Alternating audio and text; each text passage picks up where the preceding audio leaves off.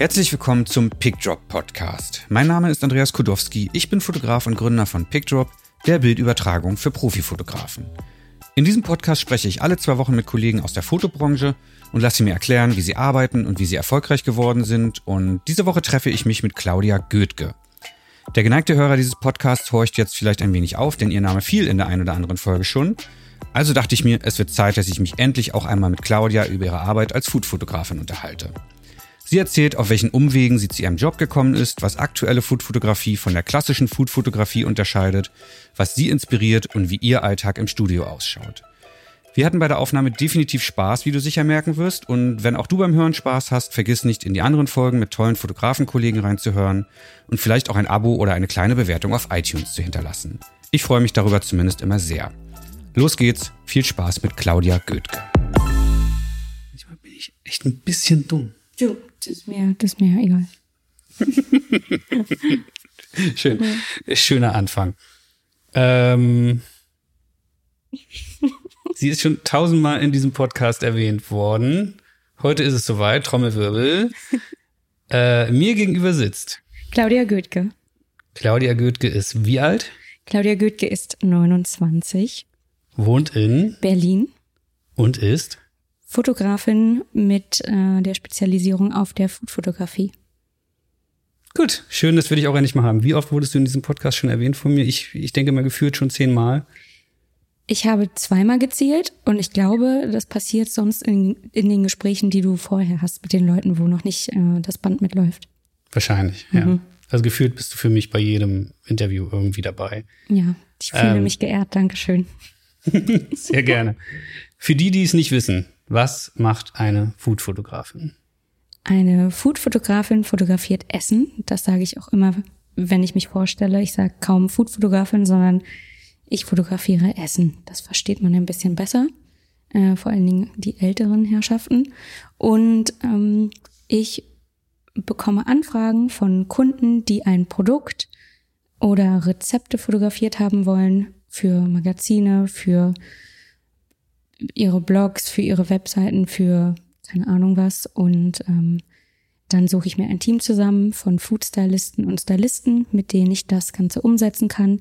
Ich plane alles, ich ähm, organisiere das Studio ähm, und organisiere sozusagen die ganze Optik zusammen mit den Foodstylisten und Stylisten und schlag das dem Kunden vor. Der sagt ja, nein, machen wir so. Und dann haben wir eine, einen Tag, wo wir das umsetzen oder mehrere Tage. Dann mache ich die Postproduktion und schicke im, am Ende eine Rechnung und bezahle alle Leute, die mit dabei waren.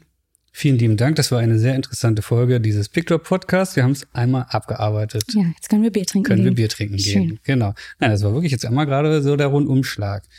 Äh, ich wollte eigentlich als nächstes fragen, wo sieht man deine Arbeit hinterher? Du hast es jetzt schon mal so grob angedeutet. Ähm, Wenn, wenn du fotografiert hast, wo sieht man deine Arbeit hinterher? Genau, das ist tatsächlich ganz spannend. Wenn mich Leute das fragen, dann denke ich mir auch immer, hm, wo sieht man die Sachen dann eigentlich? Ähm, letztendlich sind die tatsächlich teilweise in Büchern, dass ich Kochbücher fotografiere oder Magazine. Ähm, letztens was gemacht für ein Magazin einer Krankenkasse. Ähm, wir brauchen drei Rezepte zum Thema Haferflocken. Und dann ist das irgendwann in der September-Ausgabe zu sehen. So ganz typisch die Bilder, wo man das aufschlägt und gar nicht mitbekommt, ach, das hat jetzt extra ein Fotograf umgesetzt, sondern äh, könnte ja auch ein Stockfoto sein. Nein, aber ich mache das natürlich schon.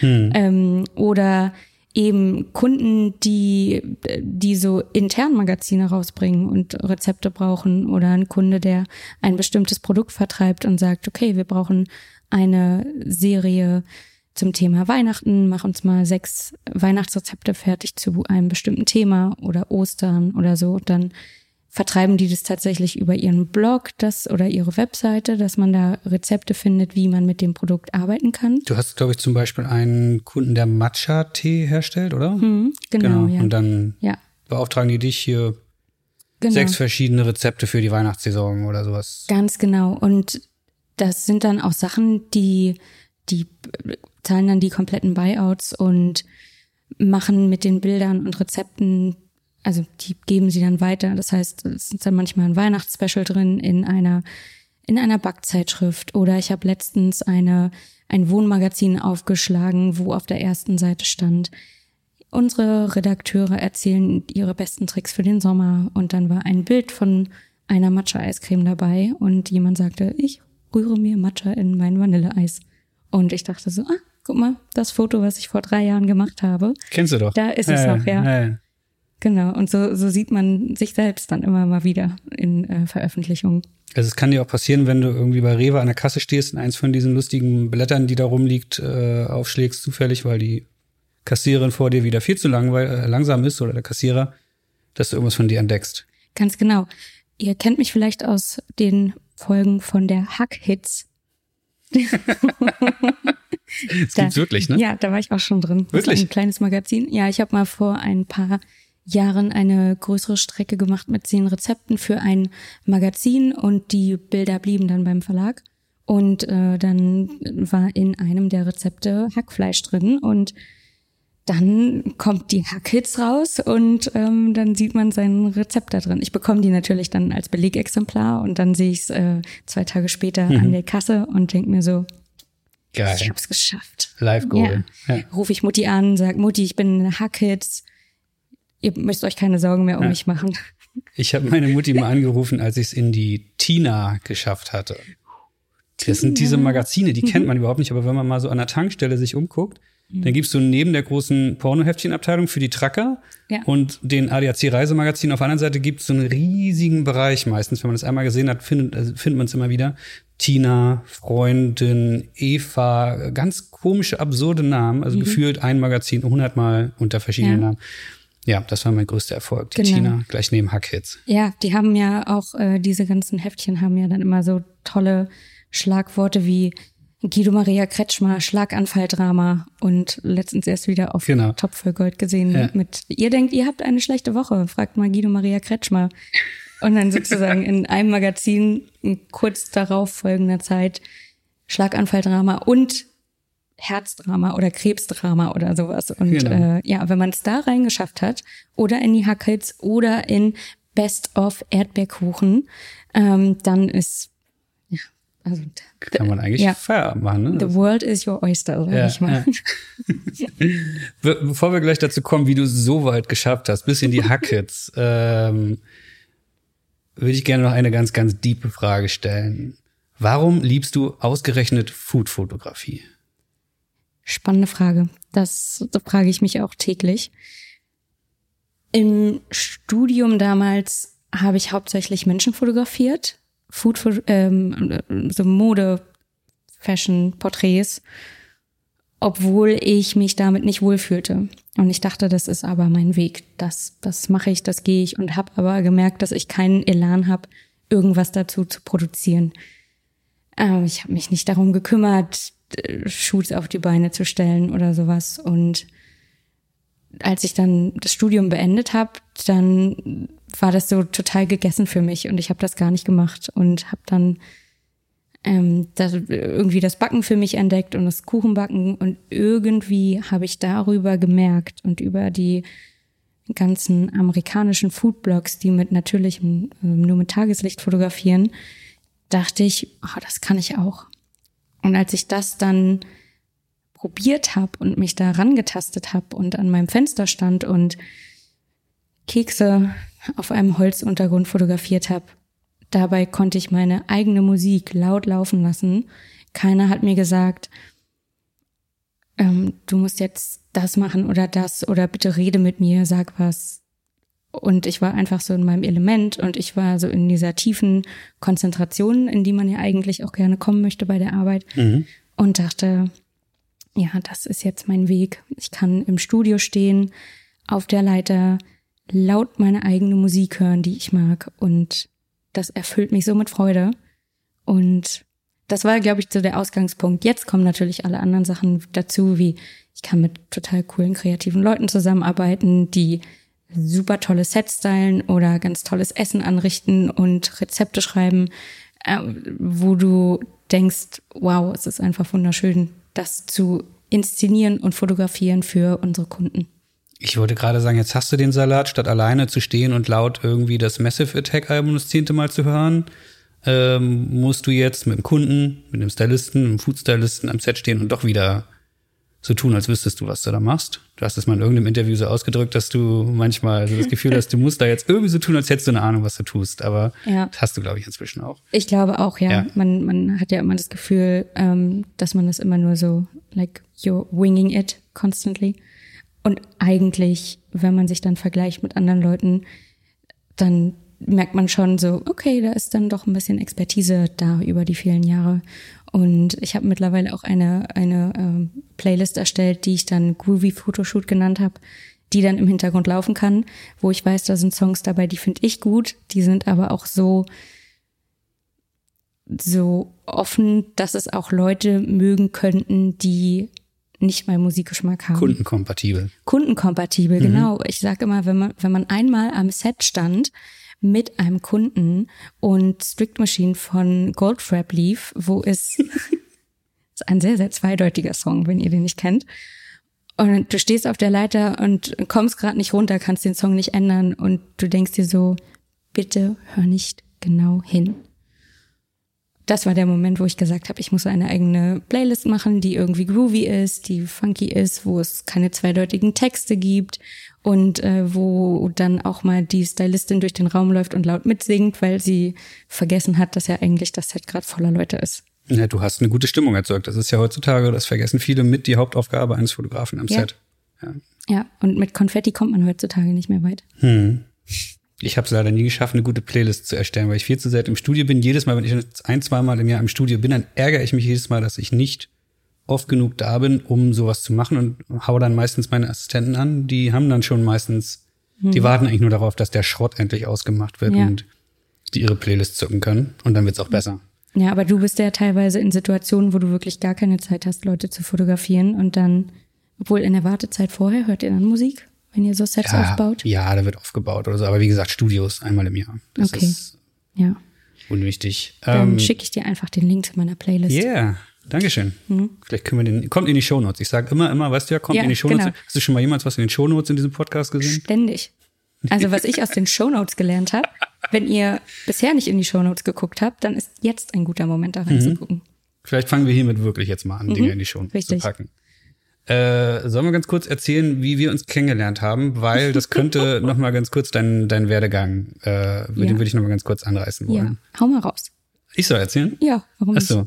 Vor meiner Tür stand im Jahre 2011 Acht, neun. acht, neun, Mhm. ähm, stand eine ganz junge Claudia Goetke, Mhm. die über einen Freund irgendwie, äh, wir kannten uns gar nicht, äh, zu mir vermittelt wurde und die wollte Fotografin werden.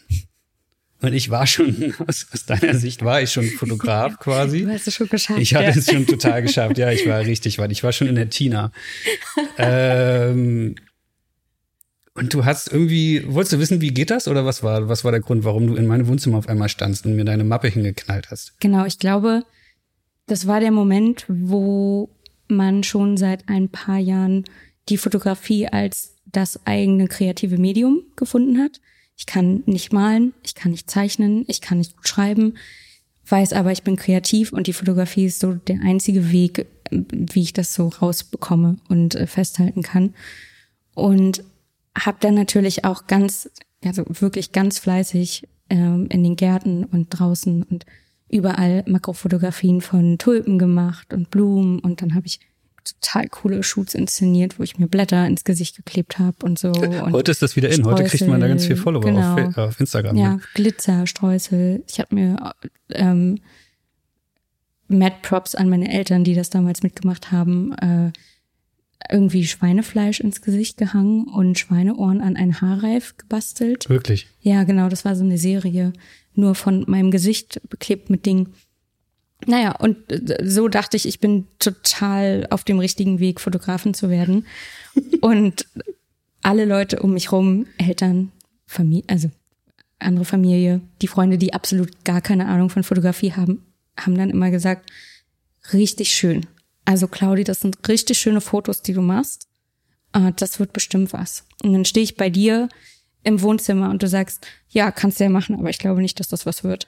Hab ich glaube nicht, dass ich es so hart gesagt habe. Nee, aber es war der erst, die erste Person, die sich die Sachen angeguckt hat aus einer Sicht von jemandem, der oft Fotos sieht ähm, und äh, sozusagen eine, eine wirkliche Meinung dazu hat und sagen mhm. kann, ist das gut oder nicht und kann das was werden oder nicht. Und das hat mir so die Augen geöffnet und gleichzeitig war das so ein Arschtritt, dass ich da raus bin und dachte, das werden wir ja noch sehen. und was ganz toll in meiner Erinnerung geblieben ist, das muss ich sagen, ich stand dann da und plötzlich kam doch tatsächlich ein Kurier, der irgendwelche, ich glaube, Auszüge Filme, gebracht hat, Kontaktabzüge, Filme, Kontaktabzüge gebracht hat. Das war wie getimed. So nach dem Motto, ja, ja, komm dann mal äh, irgendwie 14.30 vorbei. Und ich, und dieser Kurier kam vorbei, du hast das angenommen, gesagt, ja, sind nur ein paar Kontaktabzüge und ja, Everyday Business. Klar, genau so will ich ja immer, immer genau. so alles runterspielen, genau. Also das war für dich sozusagen so ein, so ein, so ein aus Versehen, äh, kommt da einmal im Monat ein Kurier bei mir vorbei, mhm. war das so ein kleiner, so ein kleiner Türspalt offen, wo du mal an die wirkliche Fotografenszene gucken konntest quasi. Ganz genau, ja. Ich habe sofort gesehen, okay, der kann die ganze Zeit zu Hause sitzen und arbeiten, voll gut, das will ich auch. Ja, geil. Und dann hast du gesagt, dem zeige ich's, bist an den Letteverein gegangen. Genau, ich habe mich 2008 schon mal beworben. Da habe ich gerade äh, Abi gemacht und war ein bisschen jung. Habe dann in Rostock noch ein Jahr studiert, Kommunikationsdesign. Ähm, ja, hat, ja, da habe ich mal einen ausgestopften Fuchs gezeichnet. Die Zeichnung ist immer noch legendär in mir, bei, bei mir und meinem Freundeskreis. Wahnsinn. In den Shownotes? Mhm. und ähm, Genau, Letteverein war für mich als relativ junges Mädchen, die keine Ahnung von Fotografie hatte, also von dem, von dem Beruf, war das für mich ein Weg, den ich gehen wollte, weil ich genau wusste, dass ich da eine praktische Ausbildung habe. Also, dass einem praktisch wirklich alles beigebracht wird von analoger Fotografie bis hin zu Kunstgeschichte, Bildgeschichte, Fotogeschichte, Bildaufbau, all sowas, was man so nicht benötigt, was einen aber unfassbar weiterbringt. Ähm, das musst du jetzt erklären. Man benötigt es nicht, aber es bringt einen weiter. Genau, also ich denke, ähm, zum Beispiel alles, was ich so fotografisch gelernt habe, bringt einen natürlich weiter, aber dann gab es so Momente wie Sozialkunde, wo du ewig was über Steuern lernst und dann bekommst du aber den ersten Brief vom Steuerberater und merkst, ich habe gar nichts gelernt. Ähm, hm. also es, es ging ein bisschen so, die Ausbildung am echten Fotografenleben vorbei oder ist das zu hart? Hm. Ja, es was ich total damit genommen habe, ist dieses eins werden mit der Kamera, also oder einfach Sicherheit mit der Kamera mhm.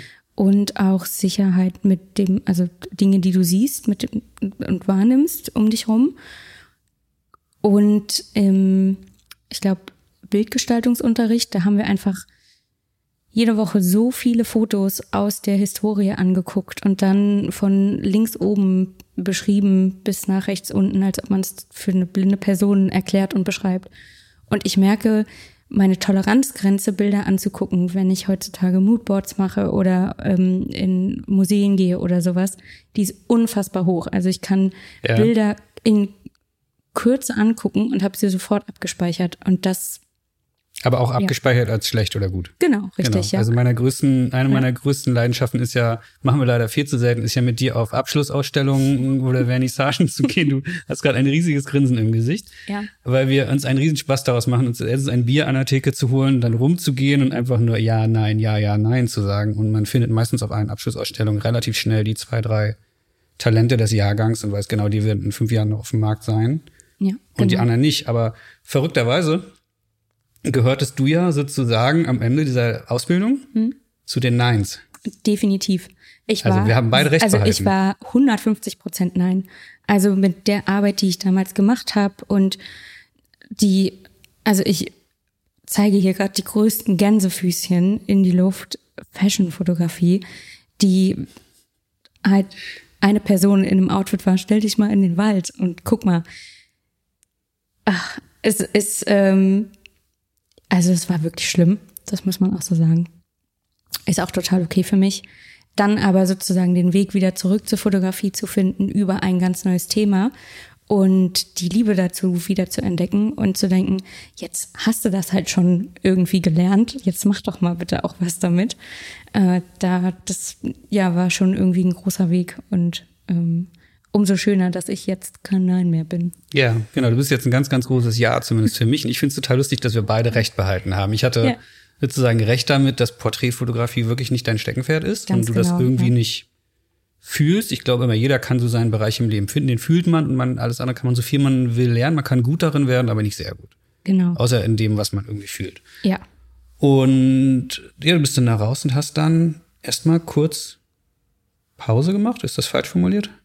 Ist richtig formuliert, würde ich sagen. Ich bin 2012 habe ich meinen Abschluss gemacht und habe ein paar Monate vorher über so amerikanische Blogs so amerikanische Motivtorten kennengelernt und dachte so, hm, das sieht lustig aus und äh, habe mir einen Haufen Lebensmittelfarbe gekauft und ähm, habe Fondant selbst hergestellt und Buttercream und habe mir dann selber äh, deutsche Rezepte dazu ausgedacht und so und habe ein ähm, illegales Kuchenbusiness in Berlin aufgebaut und wurde angehauen von Freunden und dann von Freunden von Freunden und dann so, hey, du machst doch Kuchen. Äh, und ich stand in meiner mini kleinen Küche zu Hause, einer Einraumwohnung und habe teilweise Kuchen gebacken, sechs, sieben Stück die Woche für Einschulungen und Geburtstage. Einmal ein sechsstöckiger Kuchen für 200 Leute und habe nebenbei ähm, überhaupt nicht fotografiert, absolut gar nicht. Ich habe in einem kleinen Laden in Friedrichshain gearbeitet ähm, und diese Torten gemacht. Damit wird man natürlich auch nicht reich und irgendwann kommt der Moment, wo man sich denkt, was machst du hier eigentlich? Oder du müsstest jetzt mal, bevor jemand kommt und sagt, das Gesundheitsamt ist da, ähm, verklagen Sie. Das wollte ich nicht müsste man sich überlegen, bringt man das irgendwie auf eine professionellere Schiene und geht irgendwo, mietet sich in einem Café ein oder so. Und äh, das war für mich ein klares Nein. Ich wollte das als Hobby behalten und habe dann gesagt, naja, hast halt schon drei Jahre mit der Fotografie verbracht, vielleicht guckst du noch mal und übst das und habe dann angefangen, Rezepte zu entwickeln, die irgendwie am Fenster zu fotografieren, habe mir sozusagen diese Tageslichtfotografien beigebracht selber Styling gemacht, Rezeptentwicklung und habe irgendwann gedacht, okay, ich gebe mir jetzt noch ein halbes Jahr, baue mir irgendwie ein Portfolio auf und dann gehe ich raus. Du hast quasi einfach zwei Lieben, die du hattest, miteinander verbunden. Die Fotografie, bei der du aber einfach noch nicht den richtigen Bereich für dich gefunden hattest. Und das Kochen, Backen. Genau, richtig, ja. ja. damals war es auch total in Ordnung, alles gleichzeitig zu machen. Bis dann irgendwie die ersten Kunden kamen und man gemerkt hat, man macht, man, man macht drei Jobs gleichzeitig hm. und für ein Projekt, dadurch, dass wir hier in Berlin auch keine Prop-Verleihe in dem Sinne haben, wie es die in Hamburg gibt zum Beispiel, musste, bin ich dann immer zu Läden gegangen in meinem Kiez und habe gesagt, ja, hallo, Ellen, ähm, kann ich mir irgendwie drei Teller aus deinem Laden ausborgen für ein Fotoshooting? Und ich habe dadurch unfassbar viel Unterstützung erfahren. Das war ganz toll die äh, auch mit, ich bin mit denen heute auch immer noch in Kontakt und äh, unfassbar dankbar diesen Läden und Leuten, die in, in, irgendwie an mich geglaubt haben und mir die Sachen ausgeliehen haben, ohne zu sagen, ja, aber dann muss mein Name da genannt werden und ich brauche 15 Prozent. Ja, es, es gibt in Friedrichshain in Berlin eine, eine total verrückte große Szene an so ähm, Geschirr, Besteck, äh, Besserverdienerläden. Mhm. So ein bisschen, wo es dann so ja. das, das eine Messer für 50 Euro gibt und so, was dann auf dem Foto natürlich auch ganz toll aussieht. Ja, ganz die haben genau. dich unterstützt, ja? Die haben mich unterstützt, genau. Ich konnte dann sagen, okay, ich habe jetzt eine Strecke für irgendwie zu Thema XY und äh, bin dann los und habe mir alle Props dazu selber geholt mhm. und äh, stand dann alles in meiner Einraumwohnung irgendwie zwischen Sofa und Bett und Esstisch und habe dann die Rezepte gemacht in meiner kleinen Küche und das fotografiert und irgendwann kommst du einfach an den Punkt, wo du so ausgelaugt bist und merkst, du gibst einfach nicht 100 Prozent in jedem Job, sondern dann ist bei dem Styling irgendwie also einfach ganz viel Luft nach oben. Die Rezepte sind nicht so gut, wie sie sein könnten. Mhm. Und bei der Fotografie hapert es dann auch, weil du sozusagen ganz schnell noch auch noch das andere Rezept heute umsetzen möchtest und dann hast du keine Zeit, dich auf die Bildqualität zu Ja. konzentrieren.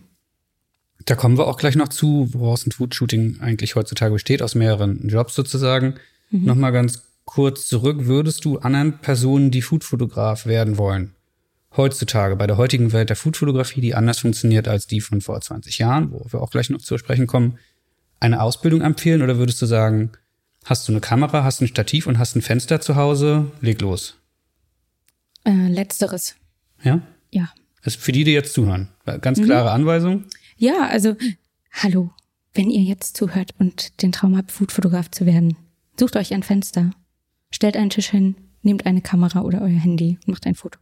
Nein, aber es ist natürlich, es reicht heutzutage tatsächlich. Ich habe ähm, so viele Bekannte über ähm, übers Internet kennengelernt oder über Instagram, die genau das machen und die sich jetzt selbstständig gemacht haben und die wirklich auf einem Level fotografieren, was unfassbar gut ist. Also und und die dann auch das Styling teilweise selbst übernehmen und ähm, das ist total gut zu sehen. Genauso gibt's aber auch die andere Seite, die normale Jobs hat nebenbei und dann das als Hobby macht und äh, am Wochenende dann fotografiert, die aber auch schon unfassbares Wissen dazu haben. Eine Ausbildung ist, also ich habe das gemacht, weil ich war in dem Alter, wo man von der Schule abgeht, eine Ausbildung macht oder ein Studium macht. Und ich brauchte einfach irgendwas, was mich sozusagen auf diesen Weg schubst. Und hätte auch nichts anderes gefunden, glaube ich, was so ähnlich kreativ wäre. Aber wie gesagt, ich sehe so viele Leute. Eine meiner liebsten Food-Stylistinnen, mit denen, mit der ich arbeite, äh, Audrey, die war zum Beispiel jahrelang in einer Agentur, in einer Werbeagentur und hat sich dann da rausgenommen und über sozusagen Assistenzen bei anderen Food-Stylisten alles beigebracht, ohne jemals Köchin gelernt zu haben oder so. Und ich denke, genauso kann man das auch mit der Food-Fotografie machen, solange man weiß, worauf es ankommt und den ganzen Prozess des der Kommunikation mit dem Kunden kriegst du ja auch in der Ausbildung oder am Letteverein oder im Studium nicht so. Ja, oder ich würde fast ja behaupten, da muss man, den lernt man, äh, da heißt es Learning by Doing. Ganz genau, ja. Also Genau, ich glaube, da muss man jeden Fehler einmal gemacht haben. Oder ja, fünfmal. ja, du wirst ja immer wieder ins kalte Wasser geschmissen, ne? Und und es ist ja jedes Mal wieder ein hat man das eigentlich richtig gemacht? Läuft so, so ein Shoot überhaupt ab? Weil ich habe ja überhaupt keinen Vergleich. Ich war auch nie richtig Assistentin, außer zwei, dreimal für dich. Und du hast Stimmt. du hast gerade erst in einem Interview gesagt, du warst der sch weltschlechteste Assistent. Ja. Ich möchte sagen, ich war die weltschlechteste Assistentin. also ich glaube, wir haben, es gab irgendwann den Punkt, an dem wir beide gemerkt haben, wir sind eher die Macher statt die, die daneben stehen und die und zugucken, wie andere die Ideen umsetzen. Oder auch keine Ideen umsetzen. Richtig, Ja, genau. Genau. Und wo man eigentlich sagen möchte, hey, äh, Entschuldigung, habt ihr euch mal überlegt, dass ihr das so machen könnt? Was Mhm. ich übrigens heute von meinen Assistenten erwarte, jeder, der das erste oder auch das zweite Mal bei mir ist, ich sag's immer extra laut und extra deutlich. Ähm, wenn du das Gefühl hast, du hast da noch eine Idee und wir sind noch nicht mitten im Shooting, und ich, bei mir sind es ja immer nur so zwei Minuten, Mhm. sag's, mach die Fresse auf, so, weil es ist ein Teamwork. Richtig. Denke ich auch jedes Mal. Auch mit deinen Stylisten, mit deinen Ganz genau, Stylisten ja. ist Teamwork. Ja, ganz genau. Nochmal zurück zu deinen Fotos. Wie würdest du deinen Stil beschreiben? Ich finde den recht eindeutig. Ein Goethe-Foto erkennt man sofort. Spannenderweise sehe ich ja sehr, sehr viele Bilder online jeden Tag und denke mir immer so, ah ja, okay, das so in die Richtung fotografiere ich auch. Ich war aber mal bei einer Konferenz, wo dann alle Teilnehmer oder alle Speaker oder alle schieß mich tot, haben dann ihre Visitenkarten an eine Weltkarte sozusagen gehangen oder eine, Euro, eine, eine Europakarte. Das heißt, du konntest dir sozusagen einen Pin nehmen und das so ranstecken. Ich komme aus Berlin. Ich komme aus Deutschland. Ähm, und jemand kam von, von hinten auf mich zu und sagte, bist du Claudia Goethke? Und ich sagte, ja, du hast gerade gesehen, wie ich meine Karte rangepinnt habe. Und sie, sie sagte dann so, nein, deine Karte sieht aus wie deine Fotos. Weil ich eine, eine dunkelgraue ähm, ähm, Visitenkarte habe, die aber aus so einem Recyclingpapier ist mit abgerundeten Ecken. Und ähm, sind einfach nur verschiedene Grautöne. Und dann dachte ich das erste Mal so, hm, okay. Ich habe ein Fable für ganz natürliches Licht, für silberne Schatten. Also bei, Mhm. es ist selten wirklich happy und flauschig. Wenn ich für Kunden fotografiere, die helle Fotografie möchten, mache ich das natürlich, denn ich bin Dienstleister und kann mich dem anpassen. Wenn ich aber freie Projekte habe, dann habe ich gerne tiefe Schatten, äh, düsteres Licht, ähm, alles ein bisschen dunkler, ähm, viel schwarz, viel rustikale Dinge und das ist so so mein Happy Place, würde ich sagen, wo ich mich wirklich wohlfühle, wenn ich dunkle Dinge arrangieren kann und nur mit Hilfe von Tageslicht, was dann geschickt gelenkt ist oder in Photoshop nochmal dazu gemalt und äh, weggenommen wurde, äh, manipuliert ist so ein bisschen. Mir fällt gerade auf, dass sich hier zwei Menschen gegenüber sitzen, die komplett schwarz gekleidet sind, beide. Ne? Das passt ganz gut. Aber ähm, weil zu deinem Stil hatte ich mir auch aufgeschrieben, die drei Worte dunkel, kontrastreich, schwarze Elemente. Also wenn man jetzt auf deine Website geht und die mit einem anderen Foodfotografen vergleicht, die meisten gehen halt sehr auf kommerzielle Verwendung hin, hell, helle Hintergründe, Sonne lacht. Äh, Genau. und bei dir ist düster. Ja, teilweise, teilweise habe ich aber auch Sachen dabei, die mit, also ich mag das äh, äh, Backlight sehr gerne und teilweise sind dann die, die Höhen so ausgefressen, dass sie, dass du da keine Information mehr drin hast. Aber alles, was vorne passiert, ist so dunkel, ähm, dass, ja, wie du sagst, kontrastreich, also dass man da wirklich dann einen eher einen dunklen Eindruck bekommt, auch wenn alle Highlights wirklich sehr, sehr hoch sind. Ist das was Neues? Hast du das, hast du das entwickelt oder gab es das auch schon vorher, dass andere Vorbilder, die das seit 20 Jahren in eine ähnliche Richtung machen, auch schon so Food fotografiert haben? Oder ist das eine Szene und ihr seid mehrere hundert Menschen weltweit, die ähnlich fotografieren? Ich denke, wenn man, wenn man mal so guckt und alle nebeneinander stellt, dann gibt es viele, die so ähnlich fotografieren. Was mich damals sehr geprägt hat, war Donna Hay aus Australien. Das ist eine Köchin wie Martha Stewart und du guckst Ich, mich. doch, ich kenne ja, Martha okay, Stewart, ja, ja, klar. Ja, weil sie mit Snoop Doggy Dogg zusammengearbeitet hat. Ist das so? Ja. Nee. Das Lustige, war mir jetzt ist, neu. das Lustige ist, es gibt Interviews, wo die beiden nebeneinander stehen und, und unten drunter steht, einer der beiden war im Gefängnis. Ratet wer? Martha Stewart. Mhm, Richtig. Und wie dem auch sei, ähm, Die hat mit Martha Stewart zusammengearbeitet. nee, nee, die nicht, nee, äh, Donna Hay hat ach so. sozusagen ihr eigenes Imperium, ist die Martha Stewart Ah, okay, aus Australien. sowas, genau. Mhm. Donna Hay ist in Australien, hat da ein Food-Magazin gegründet und so ziemlich die moderne Food-Fotografie revolutioniert damit. Also die haben dann auch, ich habe 2012, 2013 iPad-Ausgaben des Magazins gekauft mit bewegten Bildern, mit ähm, GIFs drin und, und so. Sagst du GIF oder GIF? Ähm, ich habe neulich gelernt, dass der Gründer, also der Erfinder des GIFs, wie wir es immer Mhm. hier so schön nennen, auf einer Konferenz gesagt hat, es heißt GIF. Ja, Schlag ins Gesicht, ne? Ja, das weiß ist nach nicht. 20 Jahren, wenn man GIF sagen, ist bei uns bei, bei PickDrop in einer, in einer Firma im Team fast täglich ein Thema, weil wir natürlich auch lustige GIFs bei uns über unseren internen Channels da teilen. Ich habe jetzt wieder GIF gesagt und irgendeiner schreit immer, es heißt GIF, so wie wir es jetzt gelernt haben, aber wir wollen es Ja. auch nicht einsehen. Nee, ich würde da auch beibleiben. Also es könnte auch ein Einstellungskriterium sein Mhm. für neue Leute, die zu euch kommen. Beim im PickDrop-Team. Ja. Heißt es GIF oder GIF? Genau, richtig, ja. GIF, raus. J jemand geht schon wieder weinend raus. Was habt ihr gemacht?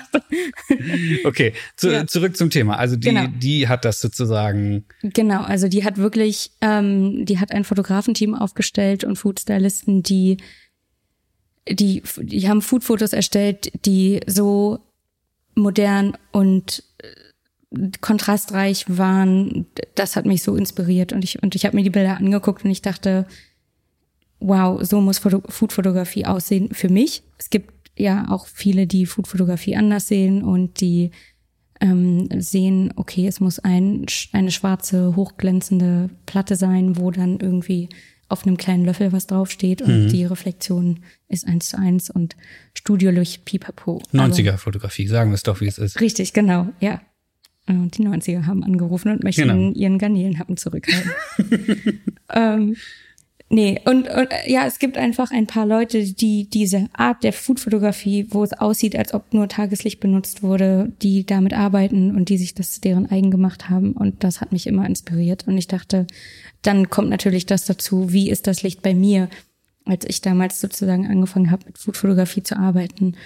Ähm, und dadurch, dass wir in Berlin wohnen, haben wir oft graue Tage. Und ich habe dann diese grauen Schatten mit drin gehabt und keine äh, australische schöne Sonne oder mhm. sowas. Und das, dieser Stil hat mich dann weiterhin inspiriert, in diese Richtung weiterzumachen.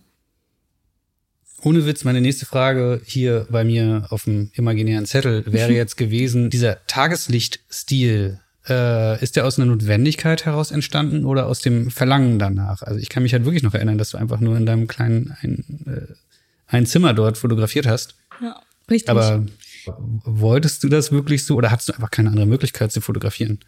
Beides. Ich wollte das so lernen, wie die anderen das machen. Also ich wollte, es gibt äh, Linda Lomelino, ähm, hatte damals einen Blog callmecupcake.se, eine Schwedin, die hat diese Fotografie sehr geprägt für mich, mhm. wo ich gesagt habe oder gesehen habe, Moment mal, die steht ja nur an einem Fenster. Damit kann man auch fotografieren.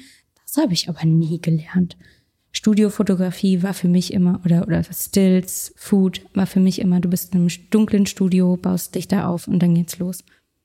Zu sehen, dass man es auch so schaffen kann oder so gute Bilder machen kann, war für mich so ein Ansporn, das auch zu können.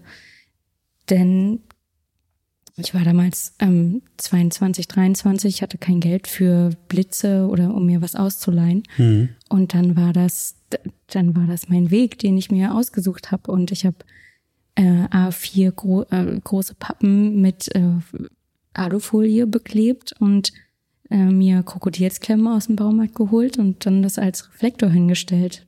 Und das war das. Und man arbeitet dann mit den wenigsten möglichen Mitteln. Und ich habe heute immer noch ein relativ primitives Setup, möchte ich sagen, im Vergleich zu anderen Fotografen.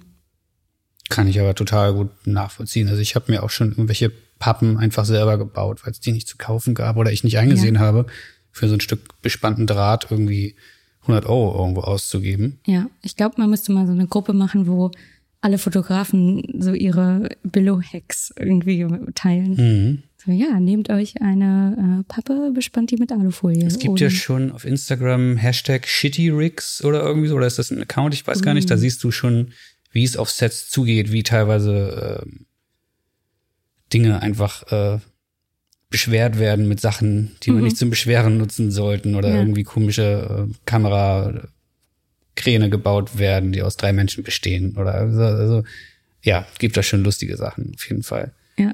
Ähm, das hast du dich dann da irgendwie jahrelang ver, verbarrikadiert, hast da vor dich hin fotografiert. Muss man als Foodfotograf ein introvertierter, menschenscheuer Mensch sein?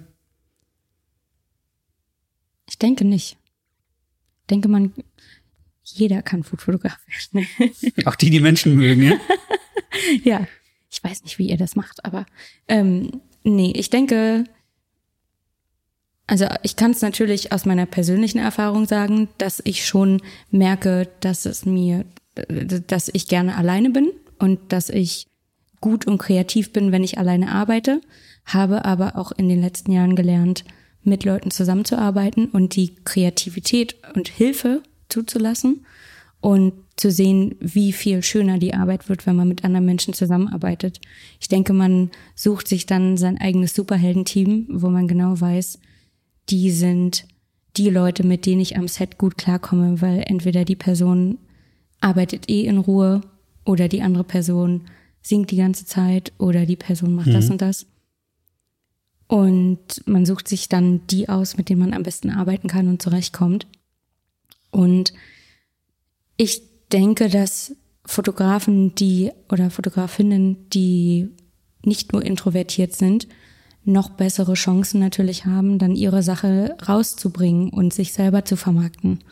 Und das ist dann eher der positive Effekt. Dann kommt es manchmal ja gar nicht so richtig darauf an, ob die Bildqualität stimmt, sondern eher wie laut man ist und wie, wie, wie schön man sozusagen die Stimmung am Set gestaltet oder so. Ne? Mhm. Also wie man den Kunden sich fühlen lässt. Und ähm, ja, also ich glaube, jeder kann da so seine Stärken rausbringen. Der Introvertierte, der wurschtelt so ein bisschen vor sich hin und macht so sein Ding und hat dann eben sein Team, was, also wenn ich manchmal mit einer Stylistin zusammenarbeite, dann, dann übernimmt die auch oft das Wort, dieses, yay, ich mach, ich erkläre dem Kunden jetzt, was er sieht und warum das, das schön ist. Ja, genau. Ja. Denn für mich, ich habe da eine, äh, ich arbeite oft mit Kunden zusammen, die nicht am Set dabei sind. Das heißt, ich sorge dafür, dass die Kunden die Bilder relativ schnell kriegen. Ähm, das heißt dann, hey, an dem Shooting-Tag seid bitte ab neun Uhr erreichbar und gegen halb zehn kommen die ersten Bilder rein oder sowas. Mhm. Ähm, und dann brauche ich klipp und klare Antworten schnell von euch. Hey, markiert mir doch eure Favoriten in PickDrop sofort. Nein. Wie elegant du jetzt hier für mich Werbung untergebracht hast, ja? Nein, also ich ähm, stelle dann sicher, dass alle den PickDrop-Link eine Woche vorher bekommen hm. und dass ich immer wieder sage, nicht vergessen, ab dann und dann liegen die Bilder in diesem Vorschauordner. So machst du das. Hätte ich jetzt nicht ja. gedacht, weil ich hätte jetzt nicht gedacht, dass deine Kunden wirklich eine Woche später sich noch daran erinnern, dass sie ja den Link schon haben. Nee, nee, und ich, ich sage das dann auch nochmal vorher und an dem Tag des Shoots. Okay. Genau, also ich versuche da so oft wie es geht, denn man lernt ja aus seinen Fehlern. Ne? Ah, alles schon passiert, ja? Alles schon passiert. Okay. Ja, alles schon passiert. Du sitzt am Set und äh, die, der, das Apfelkompott trocknet auf den Waffeln und dann kommt drei Stunden später erst die Antwort und äh, es heißt so, ja, können wir das Apfelkompott nochmal neu machen? Und du bist eigentlich schon bei einem ganz anderen Rezept. Mhm. Und dann sagt man, nee, wenn ihr nicht am Set dabei seid, dann dürft ihr aber auch gerne schnell antworten. Und hier sind alle also man versucht sich ja so unangreifbar wie möglich zu machen im Vorfeld. Deshalb schicke ich den Link immer schon und sage immer, hey, ab dann und dann könnt ihr gucken. Ich sage euch nochmal fix per E-Mail Bescheid und bitte kommentiert mir in PickDrop, weil dann sehe ich sofort, ihr spart euch eine E-Mail. Mhm.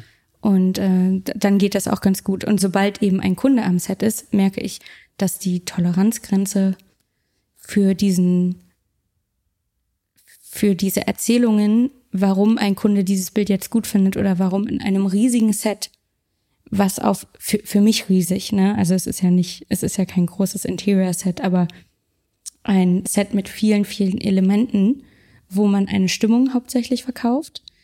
Warum es dann manchmal nicht wichtig ist, den einen Becher mit dem anderen umzutauschen, sondern wenn die Stimmung passt, dann ist das manchmal genau das, und man kommt eh immer wieder zu dem ersten Foto zurück. Meistens. Das ist ja oft so. Der erste ist ja bei Richtig. mir als Porträtfotograf auch oft so. Die erste Auslösung war die beste, alles, was man danach zwei Stunden noch rumprobiert hat. Genau, ja. Ja, du hast ja aber auch so, so viele Bilder, die dann im Zwischenmoment entstanden sind, oder? Das von äh, Schäuble, wo, hm, wo ja. er so in sich gekehrt. Das war doch auch kein Foto, was dann ausgewählt wurde, oder? Das wurde definitiv nicht ausgewählt, das ist auf meiner Website gelandet. Es ist genau. ganz, ganz oft so, dass die Bilder, für die einen die Kunden buchen, die sie toll finden, das sind ja die, die sie dann leider hinterher selber, wenn sie einen dann gebucht haben, niemals drucken würden, sondern mhm. ganz, ganz viel anderen inneren Zwängen im Verlag, in der Firma noch irgendwie unterliegen. Ich würde noch mal ganz kurz zu einem zurück, würde das noch mal betonen wollen. Du hast gesagt, ähm, du weißt inzwischen um deine, ich hoffe, das ist jetzt nicht falsch, wenn ich sage, bisschen introvertiert bist du, also du mhm. kannst inzwischen Hast du, glaube ich, in den letzten Jahren ganz gut gelernt. Da haben wir uns oft mhm. drüber unterhalten. So, du ja, kannst genau. inzwischen geradeaus Sätze in Mikros sprechen. Ja. Und du gehst inzwischen gerne ans Telefon, was früher auch nicht der Fall war. Genau. Und du hast aber so für dich sozusagen verstanden, was deine Stärken sind mhm. und suchst dir oder deine Schwächen und suchst dir andere Leute im Team dazu, die diese Stärken oder Schwächen jeweils ausgleichen. Also natürlich die Schwächen, nicht die Stärken. Mhm. Ähm, und das ist auch was, was ich in den letzten Jahren erst gelernt habe. Auch Assistenten, die man sich sucht oder so, die müssen nicht so sein wie man selbst. Im, im besten Falle ja. Wenn du nicht gut bist im Kundenbespaßen, ja, dann such dir halt einen Stylisten, der das kann. Ja. Fertig ist der Lack. Ganz genau, ja. Ich glaube so, man lernt sich ja auch immer besser kennen und man weiß, wo sind die eigenen Grenzen und wo ähm, also ich hatte jetzt zum Beispiel am, am Wochenende war ich auf einer dreitägigen Produktion und habe einer äh, Freundin, die an ihrem zweiten Kochbuch arbeitet, die aber alles alleine macht. Das muss man auch dazu sagen der habe ich meine Hilfe angeboten, weil ich gesagt habe, ey, ich habe gerade Zeit, wie wäre es, wenn ich vorbeikomme, wir machen das irgendwie zusammen. Mhm. Noch die letzten Rezepte, die du so hast und dann mache ich auch mal Fotos, wo man deine Hände sieht, wo man dich sieht, wo man ein bisschen Aktion sieht. Denn wenn man alleine an so einem Kochbuch arbeitet und Rezepte schreibt, das alles kocht, stylt und dann fotografiert, obwohl man kein Fotograf ist. Hut ab an alle, die das machen. Und sie hat schon ähm, 60 Rezepte vorher so produziert und das ist ihr zweites Buch. Das heißt, sie hat schon ein komplettes Buch so gemacht. Wahnsinn. Und das ist, also was für eine irre Arbeit. Und da arbeite ich dann mit einer Person drei Tage intensiv zusammen. Also man ist ja wirklich, man hängt so aufeinander. Und dann sind wir an einem Tag in ihr Familienhaus gefahren, weil wir da geshootet haben draußen. Und es war eine Stunde weg. Und dann sagte sie auch, Claudi, willst du, dass ich mitfahre oder willst du eine Stunde alleine sein? Und dann sage ich, um ehrlich zu sein, ich würde gerne eine Stunde alleine sein, weil dann kann ich auf, aufladen. Also ich weiß, dass ich gut bin mit anderen Leuten, mit denen ich gut kommunizieren kann. Mhm. Introvertiert, extrovertiert man, nennt man das. Ich brauche aber auch genauso meine Zeit, um dann diese Reserven wieder aufzuladen. Also ich bin auch mal gut drei Tage alleine irgendwie unterwegs, äh, ohne Probleme zu bekommen. Und das in die Arbeit zu integrieren, sozusagen, also dass man weiß, wann kann man sich zurücknehmen und wann kann man dem Kunden irgendwie alles geben. Das ist irgendwie ganz wichtig, dass, dass man da so seinen Rhythmus findet, finde ich. Hm. Ist auch als Porträtfotograf Ja. nicht anders, wenn man da irgendwie zehn Minuten all in gegangen ist. Das, das werden die wenigsten kennen, die jetzt nicht selber fotografieren. Kann sein, dass man die, die restlichen zehn Stunden des Tages danach komplett erledigt ist, weil man Ja. in diesen zehn Minuten so hoch konzentriert war und auch körperlich das anstrengend war. Und Ja. da muss man eben auch für sich verstehen, okay, ich mache jetzt Ganz genau. Feierabend oder gehe jetzt Ja. eine Runde Fahrrad fahren. oder Dafür sind wir ja auch selbstständig. Also ich hatte heute auch den, bin gestern zurückgekommen und nach fünf Tagen, also das ist ja in unseren Jobs meistens so, dass, ähm, dass wir viel vorm Rechner sitzen und, und oder so administrative Dinge bearbeiten. Und dann gibt es eben diese unfassbaren Höhen, die man so durchlebt, wenn du eine auf eine Produktion so zufährst und weißt, okay, morgen muss ich alles geben. Und dieser Tag, den du so geplant hast mit und irgendwie mit fünf Leuten das alle ko alles ko koordiniert hast. Und dann kommt dieser Tag und du gibst irgendwie alles und am nächsten Tag wachst du auf und merkst einfach, wie der Körper so kaputt ist. Weil, weil, und äh, das ist total schön, weil man ja merkt, okay, ich gehe so an meine Grenzen. Und gleichzeitig weiß man dann, okay, jetzt wartet eine Woche nur vor dem Rechner sitzen auf mich.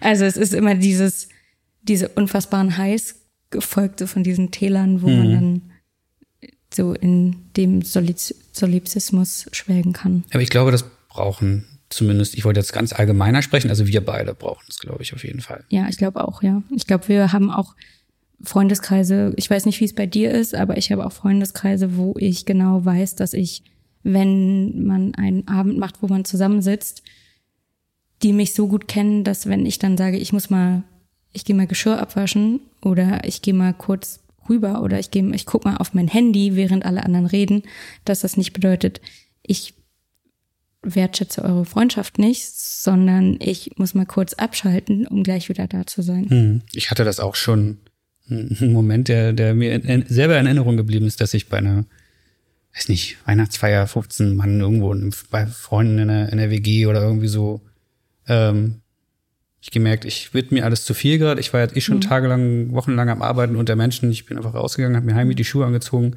habe der Person, von der ich wusste, dass sie es verstehen würde, nochmal heimlich um die Ecke zugenickt und ich habe nur ein leises Nicken zurückgekriegt. Da wurde jetzt kein großer Aufstand gemacht, nicht irgendwie laut Tschüss gewunken, damit alle anderen sich dann fragen, wieso geht der Weirdo jetzt einfach? Ja, Und bin dann halt so, einen polnischen macht man dann, ne? ja ganz genau, ja.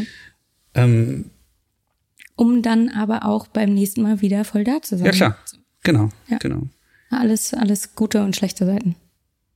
musst du als Foodfotografin, jetzt hast du gesagt, es gibt Leute, die machen alles selber, das hast du früher auch gemacht, aber musst du dann als professionelle Foodfotografin heute, die du einiges gewachsen bist in deiner Arbeitsweise, musst du selber kochen, backen können? Ich habe gerade den Kopf geschüttelt, das hat keiner gehört. Ähm, nein, ich denke, es gibt sehr, sehr viele Foodfotografen, die gar nicht kochen oder gar nicht kochen können oder nicht kochen wollen oder etc. pp. Und denke, dass man seinen Blick sowieso schult während der Arbeit äh, mhm. für alles. Also ähm, ob du Interiorfotograf bist, dann musst du ja auch nicht unbedingt ein Rieseninteresse an Interior haben. Oder, oder schreinern ja, können. Richtig, ganz genau, ja. Trotzdem siehst du irgendwann, ähm, du siehst ja, hast ja die Bilder vor dir ähm, und hast so ein Ästhetikempfinden, was da passiert. Und genauso ist das, glaube ich, bei der Foodfotografie auch, wenn ich mit Foodstylisten, die Koch gelernt haben oder Köchin, zusammenarbeite und einfach sehe, was die auf die Beine stellen und machen, dann ist das wirklich, also sowas könnte ich nie machen und sowas kann ich mir auch nicht ausdenken. Da könnte ich nie Köchin sein und das so machen. Hm, also selbst als diejenige, die ich jetzt dafür enorm bewundere, dass sie noch bevor sie fotografiert hat, also Food fotografiert hat, äh, super kreativ war, sagst du, da gibt es Leute, die sind noch Welten über dir. Ja, ganz genau. Und da sind es, da kommt es dann vor allen Dingen auch auf diese, auf so Kleinigkeiten an. Ähm, schmeißt man jetzt Basilikum so rum oder so rum? Äh, wie werden die Nüsse gehackt? Wie werden die Karotten gestiftet? Wie kreiert man verschiedene Texturen? Wie gart man einen Fisch richtig? Und das sind alles so Sachen. Selbst wenn es für mich ein, ein Interesse oder ein Hobby wäre, gleichzeitig Fotograf zu sein und das zu machen wäre könnte ich nicht. Dafür bin ich halt einfach in meiner Fotografie viel besser geworden. Also und habe das ausgebaut sozusagen. Wenn ich jetzt Food Stylist bin und möchte jetzt mit dir zusammenarbeiten, ich habe jetzt durch dieses Interview auf komischem Wege vermutlich dann jetzt deine Arbeit entdeckt. Was, mhm. was muss ich mitbringen, um mit Claudia Goethke arbeiten zu können? Was, also was bringt, ich mach's allgemeiner, was bringt ein guter Food Stylist mit? Ich denke, eine muss nicht unbedingt eine Ausbildung haben, denke ich. Also ich habe mit so vielen Leuten gearbeitet, die nie das gelernt haben. Genauso habe ich aber auch mit Leuten gearbeitet, die schon jahrelang ähm, in Küchen gearbeitet haben und, mhm. äh, und, und Koch oder Köchin sind.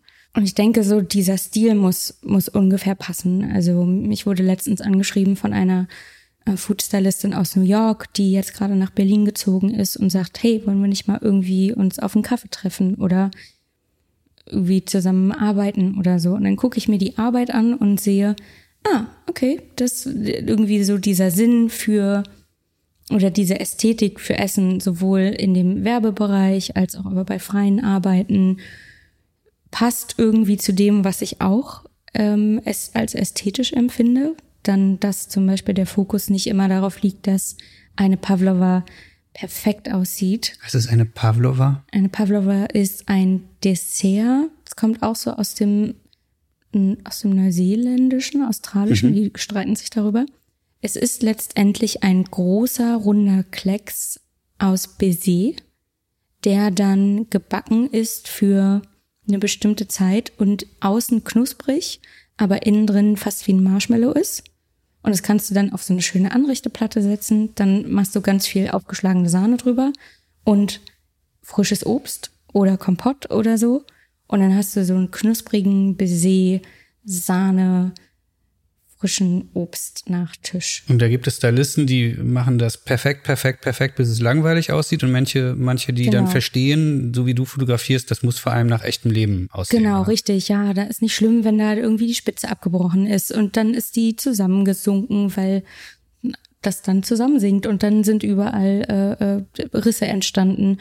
Und ich finde es ja auch schön, wenn man Dinge so zeigt, wie sie aussehen oder auch mit Fehlern zeigt oder mit abgebrochenen, keine Ahnung, Kanten und so. Für mich muss es nie so diese unfassbare, cleane Perfektion sein, sondern ich finde es eher schön, wenn man dann auch so die Schönheit in dem sieht, was andere nicht sehen. Ich fotografiere auch ganz oft, wenn irgendjemand den Tisch abgeräumt hat und da liegt alles voll mit Krümeln, fotografiere ich nochmal den Tisch, weil dann, dann ach, ich weiß nicht, also, oder, oder Obst, was nicht mehr schön aussieht, oder lauter so Sachen, die aussortiert werden, oder, keine Ahnung, Karottenspitzen, die abgeschnitten werden, oder Limetten, die ausgepresst werden und dann aber eine tolle Textur haben und in einer irgendwie 100 Limettenhälften in einer Kiste zusammenliegen, dann nochmal ein Close-up davon zu machen.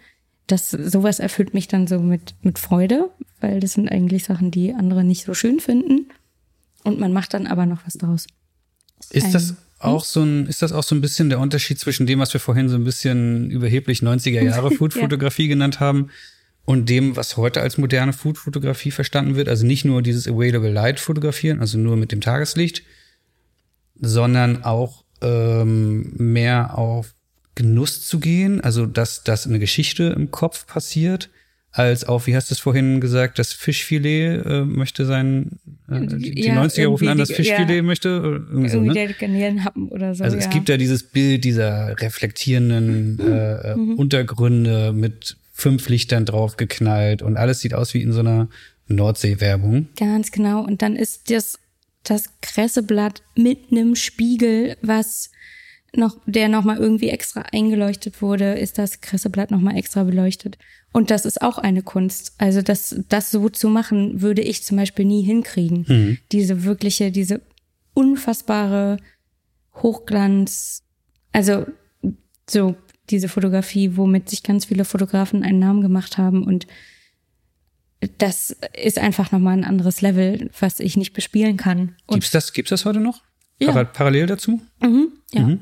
Oder Leute, die dann tatsächlich super spezialisiert sind auf Werbung und McDonalds Sachen machen, die jetzt diese riesen ähm, Plakate bespielen, wo einfach alles perfekt ist. Und und ich mache viel Editorial Sachen, wo dann eher die Rezepte im Vordergrund stehen, aber auch eben das Leben drumherum und die ähm, sozusagen die Situation. Und ach guck mal, das ist irgendwie hier zu Weihnachten und da steht äh, der Kuchen auf dem Tisch und im Hintergrund steht schon der Weihnachtsbaum. Und also mehr die Geschichte eigentlich genau, ums Essen. richtig, ja. Hm.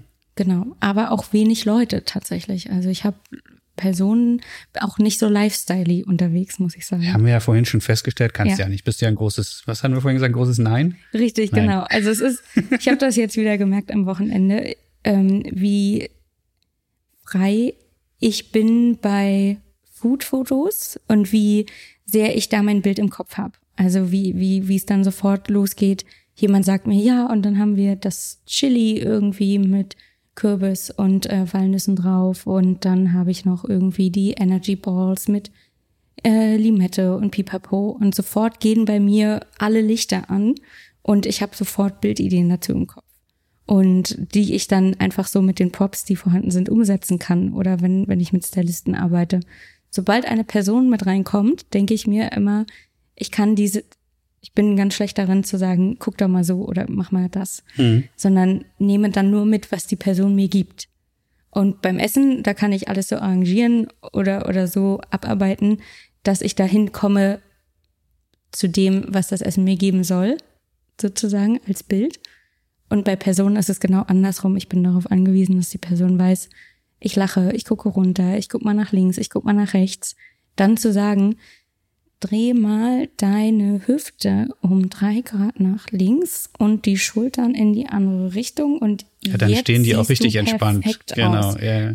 Und das können ja manche, die sofort sehen, das ist die Schokoladenseite einer Person. Das ja. sieht super aus und ja. Kann ich auch nicht. Genau, und das können andere und das ist total super. Ich glaube, jeder hat so sein eigenen, eigenes Spezialgebiet. Ich bin gut im Beobachten und dann da zu sein, wenn die Person das macht, was ich mir vorstelle. Ich wollte es aber auch gerade sagen, ich habe ja dieses böse Nein jetzt nochmal betont und eigentlich wollte ich einen direkten Lob hinterher schieben. Jetzt hast du nochmal hm. zwischendurch erzählt, weil hier vor mir ja, liegt ein Magazin, bitte, was du mir, das du erzählt hast. Ne? Ja. äh, äh, vor mir liegt ein Magazin, was du mir noch vorhin gezeigt hast. Äh, darf ich es erzählen? Ja. Sag Im, doch nochmal den Namen, Andreas. Imbibe. Mhm, richtig. Mhm. du hast vorhin, äh, also ich habe vorhin so, ja, was soll das? Was ist das für ein Kackname? Imbibe, was heißt denn das? Dann hast du mir erzählt, ja, das ist ein englischer Begriff für Trinken. Trinken, habe ich genau. noch nie gehört. Ja. Hauptsächlich alkoholische Getränke. Mhm, genau. Mhm. Was ich aber eigentlich sagen wollte, man sieht ja, und das gibt auch ein paar andere Geschichten von dir, du wurdest von diesem Magazin gebucht, das hast du mir auch damals erzählt, äh, hast dich sehr gefreut, als sie dich gebucht haben, um eine Geschichte zu fotografieren über Berliner Bars. Mhm. Aber inzwischen du hast diese Geschichte fotografiert und hast natürlich jetzt nicht nur die Drinks in diesen Bars fotografiert, sondern auch die Menschen, die Barkeeper und Co. Mhm. Und ich sehe da inzwischen das, was du 2008, als du bei mir in der Wohnung standest, irgendwie äh, nicht konntest. kannst du jetzt ja, also du hast jetzt diese Person so inszeniert mit der Licht, mit der, mit der Licht, mit der, mit der Licht, mit die Kamera. Ich stelle die Spiel ans Fenster und Genau. schaue raus. Ähm. Hm? und, und, und hast die so inszeniert bekommen, so wie du dein, deine Drinks und dein, dein Essen normalerweise fotografierst. Und das wollte ich jetzt nach, äh, Nach elf Jahren? Ja. nach elf Jahren wollte ich das mal hinterher schieben, so. Oh mein Gott, das wird Äh, mein Tagebucheintrag Ich, heute glaub, Abend. ich glaube nicht. Nein, was ich eigentlich sagen wollte, ich finde es total spannend zu sehen, dass du über Foodfotografie ja auch Licht verstanden Hm. Hast und das jetzt anwenden kannst mit Menschen. Das ist doch aber eigentlich, hast du jetzt an einer, an einer Uni nicht gelernt, also an einer, an einer Ausbildungsstätte. Genau, und ich glaube, ich bin auch einfach sicherer da, damit geworden mit dem Umga Umgang mit Menschen und weiß, wo da meine Stärken liegen. Also wenn ich sage, ähm, setz dich mal hier hin und dann weiß ich, wenn die Person sitzt, ist sie entspannt oder wenn sie steht, ist sie entspannt. Das kriegt man ja schon so im Gespräch mit. Dann kommt man auch dahin, dass das, also ich weiß dann irgendwann, ah, okay, jetzt gehe ich ein bisschen runter oder guck mal ein bisschen nach links, rechts, wie auch immer. Da hat sich wirklich einiges getan und ich mache auch manchmal ähm, für, ich habe äh, vor ein paar Jahren so eine sehr langfristige Reportage gemacht für ein ähm, Londoner Musiklabel, wo ich dann einfach nur dabei war bei äh, Studioaufnahmen und ähm, fotografiert habe ähm, und tatsächlich auch mit lustigerweise sowieso mit allen Künstlern und Musikern vorher schon befreundet war. Das heißt, die haben mich irgendwann nicht mehr wahrgenommen. Und ich war dann einfach dabei und habe meine Fotos gemacht. Und das ist das, womit ich mich sicher fühle, wenn ich Menschen fotografiere, Dinge beobachten und dann da zu sein, wenn ich das Foto brauche. Ja, du warst unglaublich happy damit. Du hast mir da regelmäßig von erzählt und die Fotos gezeigt und irgendwie nach einer Meinung gefragt und äh, hat man total gesehen, das macht dir Spaß und Genau, ja. Ich würde es nie anbieten als, ähm, als irgendwie, dass ich mich damit vermarkte oder so. also oder würdest dass jetzt keine People-Rubrik auf deiner Webseite aufmachen oder Porträts Nee, ich denke oder? nicht, nee. Ähm, ich habe auch schon einige Musiker fotografiert und das klappt dann auch, weil die Leute kenne ich dann meistens und dann weiß ich, was die ungefähr wollen. Und dann sagt man so, ja, lass mal im Studio treffen und dann stelle ich euch da ans Fenster und dann Natürlich ans Fenster. Richtig, genau, ja. Oder dann, dann, ja, guck doch mal so und mach doch mal das. Und ähm, das hilft dann mi mir dabei, wenn ich die Leute kenne. Wenn ich Leute nicht kenne und sagen würde, mach jetzt mal das Mega-Porträt eines Bartenders. Das würde ich nie sagen. Ich würde sagen, ey, ich mache euch eine total schöne Geschichte über den Laden und super gute Fotos von den Drinks. Den Bartender fotografiere ich auch, aber das ist nicht mein Hauptaugenmerk. Während andere sagen würden, ich komme hier rein und ich mache euch das super Porträt. Und das finde ich auch, also es ist ja so toll, dass wir alle andere Sachen machen und fotografieren und so. Das ist Ja, aber vielleicht treffen wir uns ja in zehn Jahren, also wir sehen uns eh regelmäßig, aber Ja, vielleicht sitzen richtig. wir in zehn Jahren hier wieder gemeinsam auf der Couch und sprechen darüber, dass du über 20 Jahre Umweg deinen deinen Weg zur People-Fotografie gefunden hast. Wund- Wundern wird's mich nicht. ja Ja, dich schon, glaube ich, ne? so wie du ja, guckst, ich dich schon. glaube, ja, ja. Ähm, Oder du zur Foodfotografie. Ja. Und dann bist du der, der so diese ganzen äh, fancy Biermarken fotografiert und Alufolie hinter die Bierflaschen klebst und Mhm. Ich habe das damals in, in Düsseldorf einmal bei einem Freund, der hat eine parallel zu meinem Praktikum hat der eine Ausbildung bei einem Food, äh, also ich glaube hauptsächlich Getränkefotografen gemacht. Und wenn man da reinkam, war das ein super dunkles Studio, zehn Stative stehen um eine Bierflasche herum, in der irgendwie ein Schlauch hängt, um immer wieder neuen Schaum zu kreieren. Und es ist, die sind da zwischen diesen Stativen wie so komische ähm, Zirkuskünstler immer so, haben sich da durchbewegt und weil überhaupt kein Platz war, um sich noch zu bewegen in diesem Studio und Ja. Haben dann einmal am Tag auf den Auslöser gedrückt. Das war wahnsinnig faszinierend. Und damit sind wir eigentlich auch bei dem Thema, was ich nochmal ansprechen wollte. Ähm, du hast dich ja eine Zeit lang, als du dich da in dieses Food-Thema reingesteigert hast, auch mit den klassischen Tricks der, der Oldschool-Food-Fotografie beschäftigt. genau. Verrat uns mal die drei beliebtesten Oldschool-Tricks, Tricks, Tracks. die, die, äh, die Oldschool-Tricks, äh, über die du heute am meisten lachen kannst, weil sie weird sind, komisch sind, über die, was die Menschen da draußen nicht glauben würden, was gemacht wird, um einen Burger, ein Bier oder sonst was gut aussehen zu lassen. Genau. Erst einmal Disclaimer, bevor ich das erzähle, denn das ist ja die Frage, die, die ich am meisten gestellt bekomme. Jemand lernt mich kennen. Hi Claudia, ne, ich, bin, ich mache Fotografie. Ist ja alles fake. Oder was? Und dann sage ich, ja, weil du einmal 95 die Sendung mit der Maus geguckt hast und da wurde gezeigt, wie Eis aus Kartoffelbrei gemacht wurde, heißt es nicht, dass es heute immer noch so ist. Das heißt, großer Disclaimer über allem. Heutzutage wird meistens das richtige Essen fotografiert, mhm. denn die Foodstylisten testen die Rezepte nochmal und dann wird das oft, also in dem, in der Arbeit, die ich mache, für die Rezeptstrecken, wird dann das finale Produkt tatsächlich gekocht und so gestylt, wie es dann aussieht. In den 80ern zum Beispiel musste das Essen sehr lange unter heißem Licht stehen. Heutzutage steht es irgendwie im Studio, dann kommt ein Blitzlicht und du hast das Set aufgebaut, du sprichst es mit dem Kunden ab. Es ist alles super schnell. Eiscreme kannst du total fix fotografieren. Äh, der Foodstylist hat es schon vorbereitet im Gefrierer und dann wartet man, das so leicht anschmilzt. Alles tippitoppi. Damals wurde auf Film fotografiert. Das Essen musste ewig stehen, dann wurde zwischendurch der Film entwickelt, das Dia entwickelt, wurde geguckt, ist die Belichtung richtig, passt das alles? Und dafür musste das Essen natürlich lange gut aussehen. Und dann würde ich mal meine drei Top-Tricks. Ähm, ich würde sagen, das ist ähm, Dampf. Dampf wurde dadurch, dass es gibt so ein Foto, das habe ich mal in einem, in, in einem alten Buch gefunden äh, am Letteverein über Foodfotografie.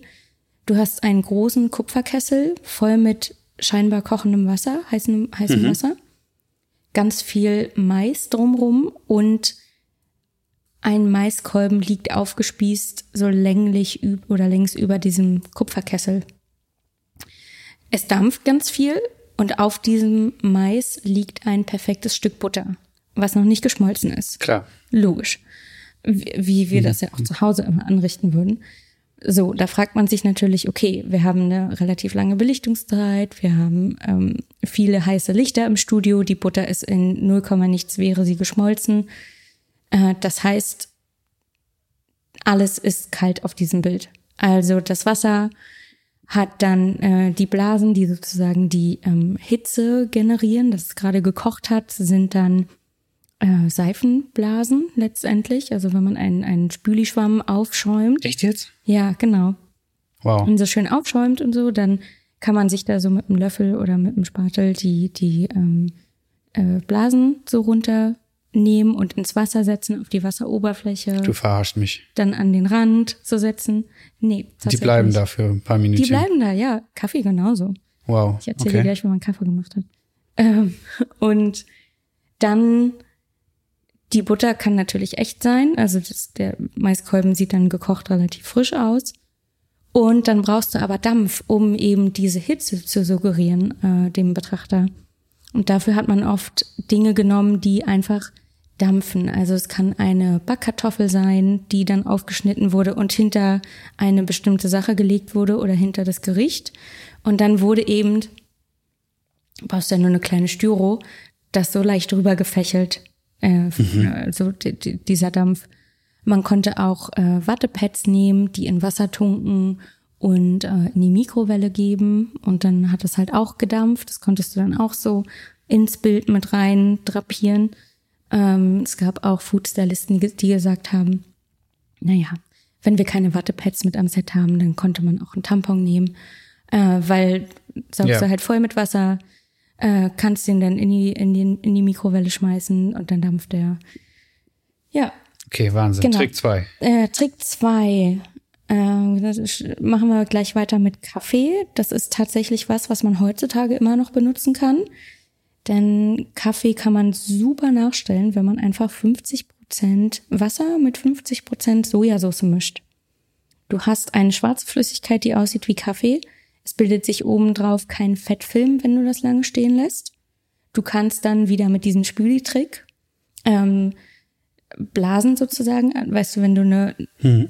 wenn du irgendwie deinen dein frischen Filterkaffee aufgießt, dann hast du einfach am Rand so ein paar Blasen. Ja, kenne ich auch nur aus der äh Kaffeewerbung, ehrlich gesagt. Richtig, genau, ja. die bleiben ja auch für ungefähr 0,1 Sekunde da. Mhm. Und ähm, dann kannst du eben Spüli wieder auf dem Schwamm auf, äh, aufschäumen und dann so ein paar dieser Bläschen an den Rand des Bechers setzen.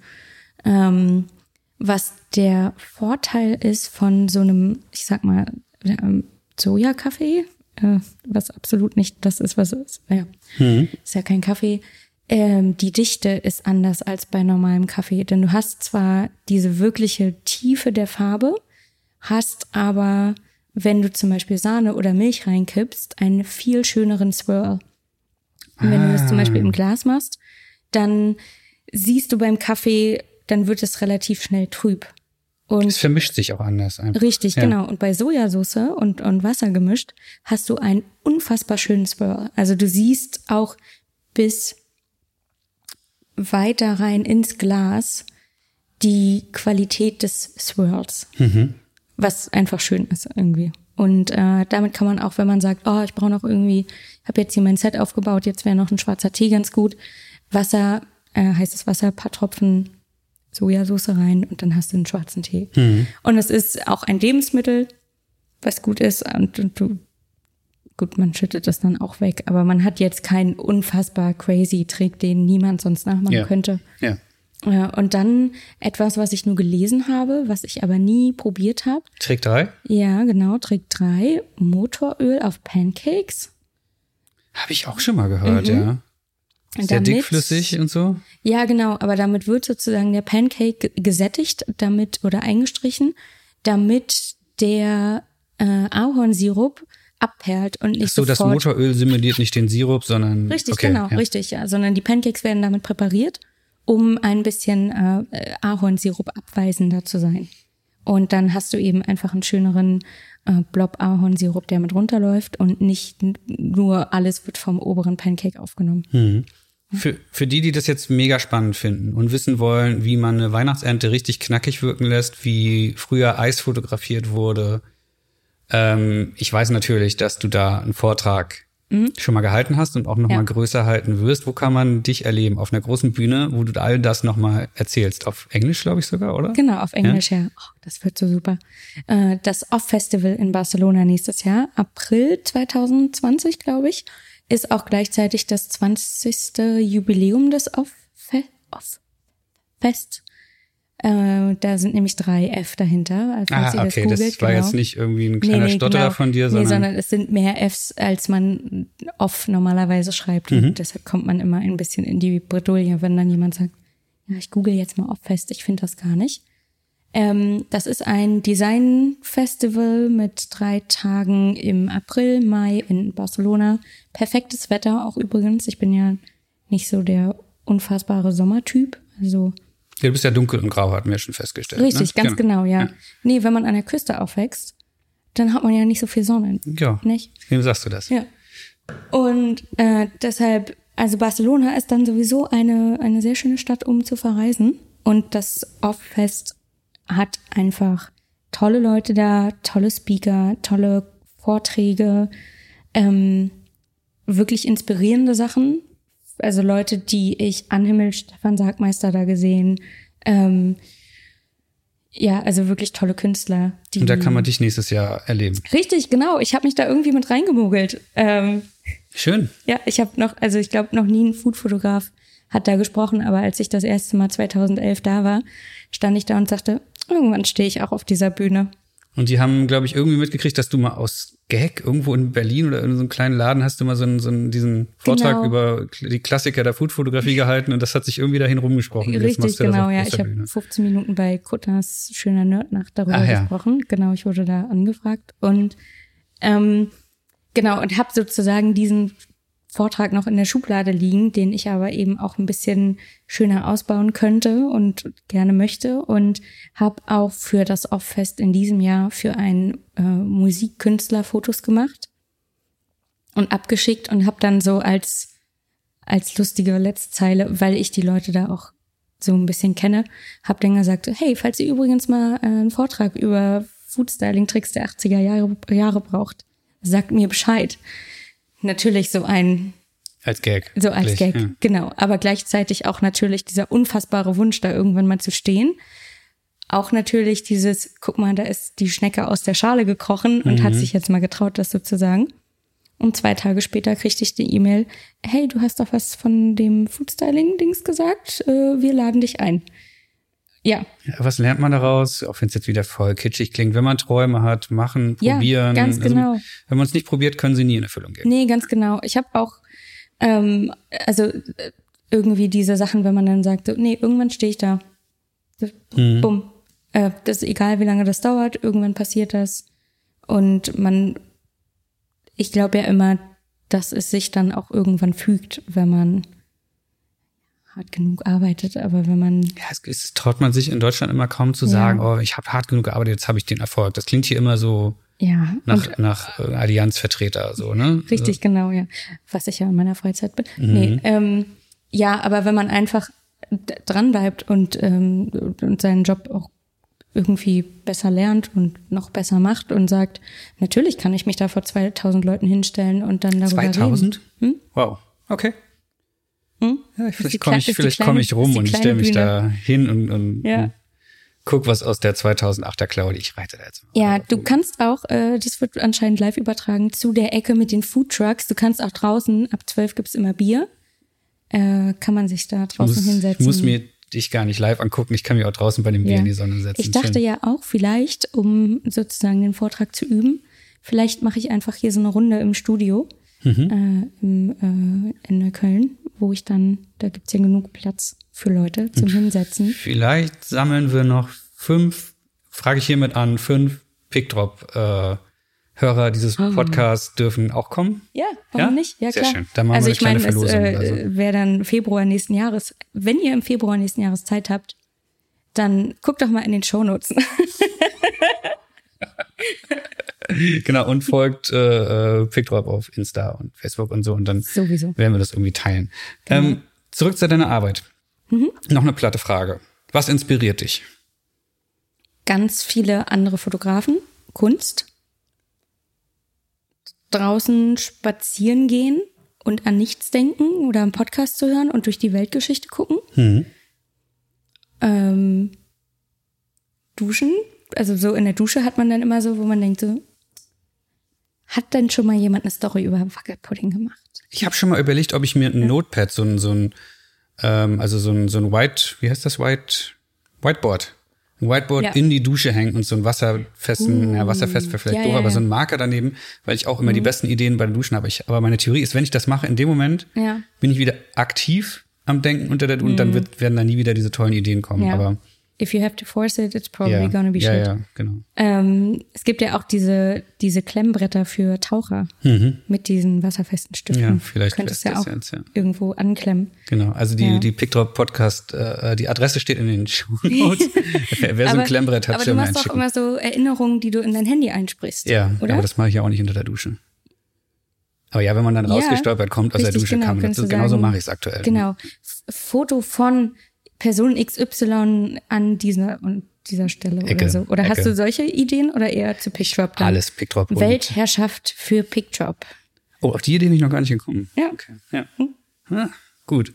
Also, ich habe eine, eine Sache von dir ge gehört. Ähm, du hast auch eine Methode, um auf neue Ideen zu kommen. Und ich habe mich immer gefragt, wie du das gemacht hast, dass du pünktlich zum äh, Weltfahrertag oder irgendwie so, ich denke es mir jetzt aus, Mhm. Ja. eine, eine Torte in Fahrradform postest, natürlich geil ausgeleuchtet am Fenster mit tausend Pipapo noch drumherum. Ja. Bin unfassbar gerne Fahrradfahrer. Ja, aber willst, willst du deinen dein, dein Trick verraten, wie du es schaffst, regelmäßig auf Instagram, da kommen wir auch gleich noch zu, Ja. Content zu produzieren an dem Tag, wo andere Menschen das erste Mal von einem davon von- auf die Idee kommen könnten, bist du schon fertig mit 20 produzierten Bildern und bist da. Wie machst du das? Naja, Weihnachtsproduktionen sind ja schon im August. Ich habe meine Weihnachtssachen fertig. Nein, Das, das auch. ich Nein, weiß- ich meine, du weiß, weißt ja, worauf ich hinaus will. Natürlich. Äh, das habe ich früher viel gemacht, als ich so nach Inspiration gesucht habe. Und zwar gab es, gibt es diese Liste an National Dessert Days. Ähm, das ist natürlich ein Ding in den USA, also in den USA. Wir hier in Deutschland würden jetzt, glaube ich, nicht sagen, ach, heute ist Tiramisu-Tag, schön, hm. sondern das ist in den USA und dann hast du National Blueberry Muffin Day, National äh, Chocolate Tort Day, National Schwarzwälder äh, Kirsch Cake Day, whatever. Und manchmal habe ich dann da reingeguckt und dachte so, aha, Brownies. Mhm ich habe noch nie Brownies fotografiert. Ich mache mal Brownies, ich fotografiere die und dann poste ich die an dem Tag. Und dann sage ich so, hey, hallo, Happy National Brownie Day, ihr Lieben. Hm. Und dann, ja. Also das, das war sozusagen das. dein, dein Weg, um aus, genau. da hat man ja jeder mal so ein Loch, man weiß gar nicht, was macht man als nächstes, für nächste freie Arbeit fällt mir nichts ein. Ganz genau, ja. Ja, und, und das ist auch so perfekt, also für, für mich ein, ein, ein guter Weg, um auf neue Ideen zu kommen und dann zu sagen, ah, Erdnusstag, ich mache mal nur Rezepte mit Erdnüssen oder mhm. sowas. Und dann kann man sich plötzlich eine Sache komplett zu Erdnüssen ausdenken und merkt, wie dann da der Kopf angeht. Und ein Close-up und das und ein Keks und eine, äh, ein Pie und sowas. Das war für mich super inspirierend, um dann auch dahin zu kommen, tatsächlich Strecken für Kunden zu fotografieren. Also dann, dann, weißt du, es gibt ja viele Leute, wenn man heutzutage Blogs anguckt, dann ist es meistens ein Thema. Hm. Und dann ist es ein Gericht, was fotografiert wird oder ein, ein Gebäck. Und das war's. Und für mich war dann relativ schnell klar, ich möchte mir so Themen suchen und dann mehrere Sachen damit machen. Ähm, mein erster Auftrag vom Sister Mac war damals italienisches Backen irgendwie und dann sucht man sich sechs Rezepte zu diesem Thema aus, fotografiert die ähnlich, hat aber einfach so einen Faden, der sich da durchzieht. Und damit zu arbeiten, ist super inspirierend. Und das ist wahrscheinlich für dich heute auch etwas, was dir in der Magazinfotografie, wenn du von Magazinen gebucht wirst, total weiterhilft, diese, diesen mhm. Arbeitsmittel entwickelt zu haben, oder? Ja, um um genau. auf zehn Bilder zu kommen? Ja, oder um zu sagen ähm, mit der mit mit Stylisten so, ey, lass uns mal ein Set aufbauen und in diesem Set bewege ich mich als Fotografin dann. Ähm, und und man kann dann pro Motiv, wenn man dann sagt, ah, ich mache einen ähm, Topshot äh, direkt von oben, dann arrangiert man noch mal was um, aber man baut also ich finde es schön, wenn man so Strecken für Kunden macht, wenn man ein Set aufbaut, in dem man sich dann bewegt und von allen Perspektiven mal guckt. Hm. Oder sagt, ach, können wir den Tisch nochmal drehen, dann ist das Licht besser, aber dann kann ich hier leicht zwischen dem Vorhang am Stuhl neben dem Strauß vorbeigucken auf das Essen irgendwie. Und äh, das hilft dann sozusagen so, so, so diese Idee, in einer Strecke zu bleiben und mit einem, mit einem Set zu arbeiten, da alles rauszuholen. Ja, was früher gar nicht gegangen wäre, weil man hätte alles fünf Stunden ab und wieder neu aufbauen müssen. Genau, richtig. So manchmal für Kochbuchshoots ist das heutzutage immer noch so. Also am Wochenende habe ich dann auch immer neuer Untergrund, neue Teller, neues Besteck, weil du dann ja jedes Bild ein bisschen anders haben möchtest. Hm. Ähm, harter Cut, aber ich habe eine ne, Idee von dir als Persönlichkeit die versucht auch Dinge ein bisschen richtig und besser zu machen. Und ich weiß, dass du als Frau dich relativ stark positionierst in der Branche und auch so. Bist du als Fotografin, als Claudia Goethke, versuchst du dich auch als Person in dieser Branche zu positionieren, in diesem Business? Oder sagst du, ja, nach mir die Sintflut soll Edeka kommen, schieße ich die fette Kampagne, ist mir egal, was da drauf ist? Weil wir haben heutzutage, also Ernährung ist ein großes Thema, es gibt Flugscham, es gibt inzwischen Körperscham oder eben den Versuch, diese Dinge, also Flugscham zu erzeugen, aber Körperscham zu mhm. beseitigen in der Gesellschaft. Ist es dir wichtig, sozusagen, dich als Mensch in dein Business einzubringen, indem du sagst, ich weiß ich nicht, ich fotografiere kein Fleisch oder keine Zigaretten oder irgendwie sowas? Mhm. Schon, ja. Also ich denke, jeder hat dann da so seine eigenen Standards irgendwie. Also ich habe von Anfang an einige Dinge auf meiner Liste gehabt, wo ich genau wusste, wenn da eine Anfrage kommt, dann sage ich, ja, ich habe keine Zeit. Was ist das? Ähm, das sind bestimmte Verlagshäuser, große. Sprich sie, also ich habe kein Problem damit, die zu nennen. Mhm. Ich weiß nicht, wie es dir geht. Kannst auch nee, sagen, nö, und dann gehen wir einfach weiter. Nee, tatsächlich, also so, so Springer ist äh, so eine Sache. Ich weiß, viele arbeiten für die und das ist total in Ordnung. Ist bei mir auch auf der roten Liste, mache ja. ich nicht, Punkt. Mhm. Tatsächlich dann auch Nestle. Ich habe mal, also ne, und dann gibt es so Unternehmen, die unter diesem Nestle-Zweig stehen. Dann gibt es aber so Sachen wie Nespresso. Und dann sagt man auch, zu dem Zeitpunkt habe ich leider keine Zeit. Also man, man also ich habe das große Credo über allem, don't be a dick. Hm. Und so möchte ich auch mit meinen Kunden umgehen und ich wäre nie jemand, der sagt, was fällt euch ein, mich dafür anzufragen oder so, sondern ich finde immer Wege, um zu sagen, das ist aktuell nicht drin, das ist, also ich würde nie sagen, finde ich so scheiße. Ja, aber der ehrliche. Schritt wäre doch eigentlich, ich krieg's auch manchmal Mhm. nicht hin, der ehrliche Schritt Ja. wäre eigentlich zu sagen, pass auf, ich habe nichts gegen dich äh, persönlich, aber aktuell fragst du mich jetzt gerade für die Bild an. Hm. Tut mir leid, ich möchte das nicht, würde mich trotzdem Freunde bleiben. Es liegt, Ja. es liegt nicht an dir, es liegt an mir. Ja, und es ist ja auch, äh, also einfach zu lernen, dass, ähm, dass diese Sachen ja auch professionell passieren und nicht persönlich. Ja, klar. Nur weil ich sage, ich mag dein Produkt nicht, heißt das ja nicht, dass ich dich als Person nicht mag. ja. Und ähm, es gibt da einfach bestimmte Dinge, wo ich sage, wo ich auch andere Leute sehe oder Fotografen, die nachhaltiger leben wollen und irgendwo im einen Riesengarten haben und Hühner züchten und Pipapo auf Instagram und dann aber ab und an diese Nespresso-Kampagne mit reinschieben, wo ich dann sage, okay, Passt nicht. ja, Nespresso macht jetzt auch Kugelschreiber aus seinen Kapseln. Ey, Wow, Hammer. Ändert aber nichts am Problem. Ja, Richtig, genau. ja. Das Grundproblem bleibt bestehen. Und ich freue mich umso mehr, wenn ich mit Kunden arbeiten kann, die Spaß an ihrem Job haben, wo Leute dahinter stehen, die ähm, bei der Produktion der Produkte total dabei sind und äh, eine Geschichte haben und, und sympathisch sind und das macht dann für mich irgendwie das wieder wett, wenn ich Sachen absage, die scheinbar größer sind, Hm. Sozusagen. Und so positioniert man sich dann als Person, aber unbemerkt wahrscheinlich auf dem Markt. Also äh, ich würde nie auf meiner Webseite schreiben, ich arbeite nicht für XYZ. Denn irgendwann kann immer mal das kommen, dass man sagt so, oh, jetzt habe ich für die und die Marke gearbeitet, die wird jetzt von Nestle gekauft oder so. Ne, also du kannst dich ja nie frei machen von allem, sondern man kann nur seine eigenen Ideale haben, die man so ein bisschen einsetzt. Und ich versuche ja dann auch ein bisschen persönlich zu sein, wenn ich auf Instagram unterwegs Ja. bin. Und wenn ich dann Anfragen bekomme von nachhaltigen Tamponfirmen, die sagen, hey, wir finden deinen Kanal toll, dann denke ich mir so, ah, guck mal an. Und das mit Foodfotografie irgendwie auch weird.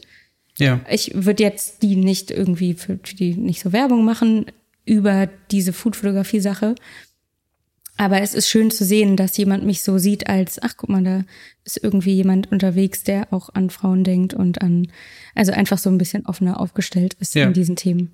Ich, ich finde es total spannend. Wir haben ja jetzt nun seit irgendwie über zehn Jahren diese, dieses äh, Verhältnis zwischen uns beiden ist so ein bisschen, dass du mich ganz oft fragst oder früher warst du und so ein bisschen so kleine Mentorenrolle. Das hat sich inzwischen geilerweise, wie man vielleicht jetzt auch an unserem Gebäsche hier gegenseitig die ganze Zeit äh, mitkriegt, so ein bisschen gedreht. Ich frage dich manchmal nach Rat äh, oder du gibst mir Pickdrop äh, Bilder, die wir dann bei Pickdrop irgendwie für Demo-Galerien verwenden können oder sowas.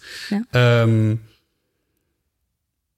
was wollte ich sagen? Genau. Gestern in der Vorbereitung auf diesen Podcast habe ich natürlich noch mal äh, auf deine Website geguckt und habe mir da deine über mich, wie heißt das bei mir, About Me oder irgendwie sowas, Ja. ne? Also da, wo man die kurze Selbstbeschreibung Unter Kontakt, um Genau. nicht diesen About Me-Dingens oder ja, also zu haben. genau, aber da, da steht dann halt so, was du machst und so und dann, und dann bin ich ganz kurz wieder in diesen in diesen Mentor-Modus verfallen und dachte so, ah, das würde ich anders machen, das ist viel zu persönlich. Wenn du Ja. hier noch dieses Hallo und mhm. dieses nette wegnimmst, dann dann kannst du dich viel stärker positionieren und wirst nicht irgendwie immer nur als das kleine junge Mädchen wahrgenommen von den blöden Attractoren, die einfach irgendwie Ja. äh, und dann wirst du vielleicht auch nicht immer am Preis gedrückt und dieser ganze Wahnsinn in Ja. der Branche, den es einfach überall gibt. Und jetzt höre ich dir zu und denke mir so, nee, die weiß schon sehr, sehr, sehr genau, was sie tut. Die will dann auch mit diesen Arschlöchern vielleicht gar nicht zusammenarbeiten. Mhm. Und nicht mit Nestle, sondern mit Menschen, die einen netten Umgang miteinander pflegen. Ja. Und Ja, also es wäre natürlich schon schön, irgendwie diesen Sprung nochmal zu schaffen, irgendwie noch größere Projekte umzusetzen. Und wir haben da auch lange mal drüber geredet äh, vor ein paar Jahren über, wie präsentiert man sich online? Und wäre es nicht besser, wenn man vielleicht auch das Foto wegnimmt, weil dann sieht man nicht, dass man irgendwie, keine Ahnung, ein, eine, eine Frau mit blonden Locken und Brille ist oder sowas, sondern dann ist so ein bisschen dieses Mysterium dahinter und macht das was aus bei der Kundenansprache sozusagen. Ja. Oft merke ich aber auch, dass sich Leute nicht mit dem, mit der Webseite beschäftigen, sondern dann kommen Anfragen über Instagram, wo absolut gar keiner sich eine Minute genommen hat, um mal auf der Webseite zu gucken, mhm. was da eigentlich steht. Und dann gibt es wiederum auch andere ähm, weibliche Fotografinnen, die sich als Teams zusammentun, unter einem Männernamen arbeiten, um da sozusagen komplett raus zu sein, sondern dann werden die als dieser Männername angeschrieben. Auch bei Tätowiererinnen ist das teilweise so. Und dann arbeitet man mit diesem, ja, Künstlernamen, möchte ich sagen, suggeriert aber nach außen hin etwas Männliches und wird auch öfter gebucht. Ja, das, das, haben die dann auch wirklich festgestellt, ja? Ja. Ja, aber was will man da? Will man das mitmachen oder will man sagen, ne, sehe ich gar nicht erst. Genau, ich habe mir dann gesagt, okay, ich pack das Bild auf meine Seite. Ich habe auch ein sehr schönes äh, Foto aktuell. Das ist ja auch schwierig als Fotograf, sich fotografieren zu lassen. Mhm. Ich weiß nicht, ob Von einer ganz tollen Fotografin, wollen wir sie erwähnen und ja, in die Shownotes packen? Unbedingt. Patricia Haas. Ja. Patricia ist die einzige, die ordentliche Porträts von mir hinbekommt, weil sie guckt, analysiert und mich reden lässt und dann irgendwie tatsächlich es hinbekommt, Bilder ja. zu machen. Ja. Also ich weiß nicht, wie sie es macht. Hm. Tolle Fotografen, die auch wenn das Wort ehrlich überstrapaziert ist, irgendwie mhm. schafft, ehrliche Fotos von Menschen zu machen. Ganz genau, ja. Und als ähm, Person, die oft einfach hinter der Kamera steht, ist es umso schwieriger davor mhm. zu stehen, finde ich. Und äh, habe fände es natürlich auch super spannend, dann jetzt nochmal äh, danach mit dir zu reden, dass wir nochmal meine Webseite durchgehen und du sagen würdest so, mach mal das ein bisschen cooler oder das ein bisschen. Ja, ja, aber wie gesagt, ich habe ja, ich habe es vorgehabt, das irgendwie davor oder danach ja. mit dem Bier bei dir zu sprechen, aber jetzt habe ich verstanden, wie du eigentlich tickst, noch mehr als sonst verstanden. Mhm. Und ähm, nö, sollten wir lassen. Mach mal einfach genauso weiter. Ja. So. Ähm, du hast eben schon Instagram erwähnt. Mhm. Wie ähm, wichtig ist für dich mit deinen 20.000 Followern, du schüttelst gerade den Kopf, nicht drüber reden? Doch, doch, doch ja, doch, unbedingt okay. drüber reden, ja. ja, ja, ja. Wie wichtig ist mit deinen, für dich mit deinen 20.000 Followern äh, dein Instagram-Account für dein Business? Für mein Business gefühlt Grillenzirpen im Hintergrund, wenig.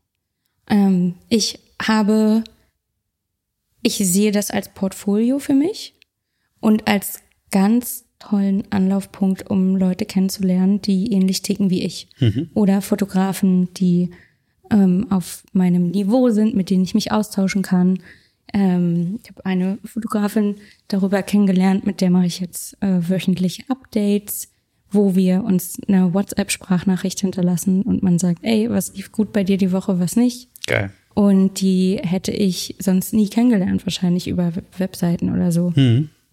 Und so lernt man sich kennen und sieht, wie arbeitet die Person und man denkt so, cool, mit der wäre ich gern befreundet. Und mhm. dann und dann, und dann hat man einfach Kontakt und würde Instagram morgen zusammenbrechen, dann würden mir diese Kontakte am meisten fehlen zu den wirklichen Leuten. Denn die Anfragen, die ich, also ich sehe auch, dass Leute das benutzen, um mich zu finden und um meine Arbeit anzugucken und um mich dann auf meiner Webseite anzufragen oder um eine ja, dann ist es ja doch ganz wichtig. Ja, aber nicht in dem Ausmaß, als dass es wirklich, also die Kunden, für die ich hauptsächlich arbeiten darf, kommen über meine Webseite oder über, du wurdest mir empfohlen von oder mhm. so. Dinge, die über Instagram kommen, sind meistens Sachen wie, hey, wir haben äh, sechs Smoothies, wir würden dir die gerne schicken. Du darfst die fotografieren natürlich immer mit darf. Man, man darf sie fotografieren. Du, wir haben dich ausgewählt. Klar, ist eine große wir Ehre. schicken dir das. Ja. Darfst sie fotografieren. Äh, und dann, äh, wenn uns das Foto gefällt, es muss aber auch in unserem Stil fotografiert sein. Wenn uns das Foto gefällt, dann reposten wir das auf unserer Seite und taggen dich und dürfen die Fotos auch weiterhin benutzen. Und du darfst die anderen sechs, äh, fünf Smoothies behalten. Und solche Sachen kommen und man, man weiß nicht, ob man lachen oder weinen soll und äh, sagt dann, ähm, ja, schön, dann sage ich meinem Vermieter, dass äh, nächstes Mal nur irgendwie 450 Euro kommen und der Rest ist dann in Smoothies, in Smoothies ausbezahlt. Ja. Ähm, es gibt genug Leute, die, die, die Fotografie nebenbei betreiben und nicht davon leben müssen, sozusagen, also die damit nicht ihre Miete verdienen. Und für die sind das so tolle Angebote. Und dann sage ich den Firmen, sorry, das gehört nicht zu meiner Aufgabe hin, äh, dazu, äh, aber wenn ihr eine richtig coole Serie braucht, dann sagt doch gerne Bescheid und dann mache ich euch einen KV fertig. Mhm. So. Und Instagram ist ganz wichtig so als, als für mich als Portfolio und um die Bilder so ein bisschen rauszuhauen, die ich auch gemacht habe für Kunden, die ich auf meiner Webseite nicht zeige oder um auch behind the scenes zu zeigen, um zu, zu zeigen, guck mal, das ist irgendwie das Studio, in dem ich sein darf und äh, das sind die Props, die wir haben und so ist gerade mein Setup und dann sagen alle Leute, das ist ja aber simpel und dann sage ich, ja, ich weiß. Ja, also freuen sich alle einmal im Kreis. Richtig, und dann genau. Und dann äh, ist am nächsten Tag alles wieder vergessen. Hm. Aber das ist, glaube ich, das Schöne für mich daran und eben dieser Kontakt und Austausch. Also es ist für mich nicht als Plattform, also ich muss auch sagen, die Follower kamen auch dadurch, dass mein, um es jetzt mal so bescheuert zu sagen, mein Feed ist ja nicht sortiert, sondern ich hau das raus, was ich mag. Mhm. Und es ist nicht farborientiert und eigentlich, wenn du dein Instagram eben so aufbauen möchtest, dass alle folgen, sollte das alles so farbkodiert sein und ein, eine Richtung haben, denn die Leute entscheiden innerhalb von keine Ahnung wie viel Millisekunden, ob sie folgen oder nicht. Und bei mir muss man halt gucken, um die Bilder zu sehen und zu sehen, ah, das ist das, was sie macht. Möchte ich folgen? Ja, nein. Und das heißt, über die letzten vier, fünf Jahre kamen die 20.000. Hm. So. Und dann steht man im Olympiastadion in Berlin, irgendwie beim Deepesh Mode Konzert und Stimmt, dann. 20.000 Mann, ne? Oder? Nee, viel mehr. Viel mehr? Ja, und du guckst und Ach denkst so, dir so, das Hansa so, so ein kleiner Keil davon wären, sind ja. alle Leute, die mir folgen. Und ja, aber wo wir beide herkommen, aus Rostock ja. ganz ursprünglich, haben wir dann jetzt auch ganz kurz erwähnt, den Disclaimer ja. hier, da passen, glaube ich, 20.000 rein, ne? Das weiß ich nicht. Ich glaube. Ich war aber vielleicht ist es auch Quatsch. 2007 das letzte Mal da. okay.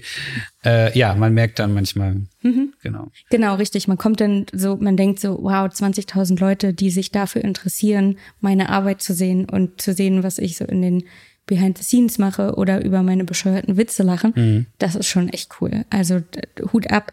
Äh, Jobs dreimal Holz ähm, wirklich über die Webseite und über Leute, die schon mal mit mir gearbeitet haben oder sagen, hier, äh, Dingens hat letztens mal mit dir gearbeitet, fand so gut, äh, wir würden das auch gerne machen. Mhm. Ja. Cool. Ähm, ich habe dich vorher noch gefragt, ob wir ganz kurz über Clients from Hell reden können. Mhm. Ähm, ja, aber ich habe hab eine Geschichte. Ich war ja selber einer mal von dir. Mm Ja, ich würde es, ich will es trotzdem kurz erzählen, weil ich es total spannend fand, weil wir alle, wir Fotografen, die jetzt diesen Podcast hier hören, das ist ja, sind ja alles Fotografenkollegen. Alle. Alle, hoffe ich. Ja, alle. Ähm, wir alle kennen das, dass man, dass wir nie den Kunden verstehen. Der Kunde, also man, man gibt sich ganz viel Mühe und der Kunde kommt immer mit neuem Input und am Ende kommt ganz großer Mist bei raus und man denkt so, wie sind mhm. wir denn jetzt auf diesen kleinsten gemeinsamen Nenner gekommen? Und mhm.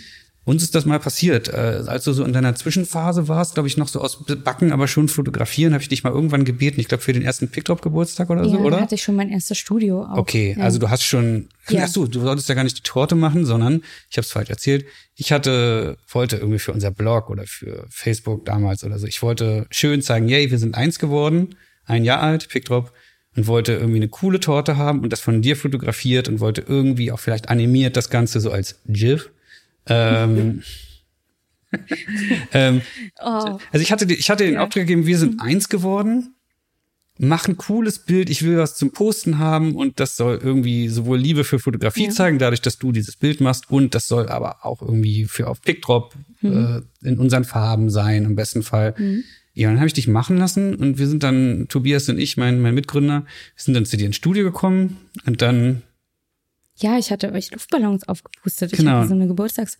Aber es kann ja auch einfach sein, dass, also es, äh, ich habe dann so mein Ding gemacht und dann war das natürlich nicht das richtige Ding, sondern dann war der Kundenwunsch da, können wir noch das, können wir noch das, können wir noch das. Der machen. Kunde war ich, ne? Richtig, genau, genau ja. Und, und das Spannende ist, dass ich damals ja noch nicht so viel Kundenfeedback bekommen habe. Vor fünf Jahren. Ist das fünf Jahre? Ja, vor vier Jahren?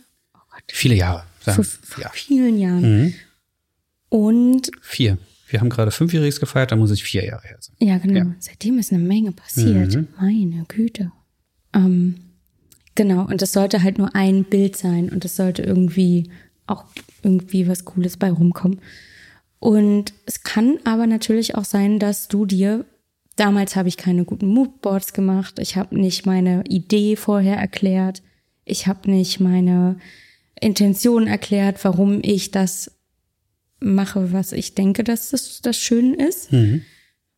Heutzutage bin ich da viel weiter. Ich denke, ich kann meine Ideen klipp und klar kommunizieren und auch sagen, das ist nur eine Idee. Das wird nicht so eins, und eins zu eins umgestellt. Und da habe ich auch super viel gelernt, als ihr bei mir im Studio standet und dann, ah, lass mal das machen, lass mal das machen. Für mich war das eher eine Zusammenarbeit, um etwas noch Schöneres zu erstellen, mhm. wie ich das jetzt mit, mit Stylisten und Foodstylisten habe, die Sachen, die sagen, Claudi, mach das nochmal von der Seite oder das hier sieht schön aus. Oder ich dachte mir, wenn, mhm. wenn du von oben guckst, könnte es toll werden.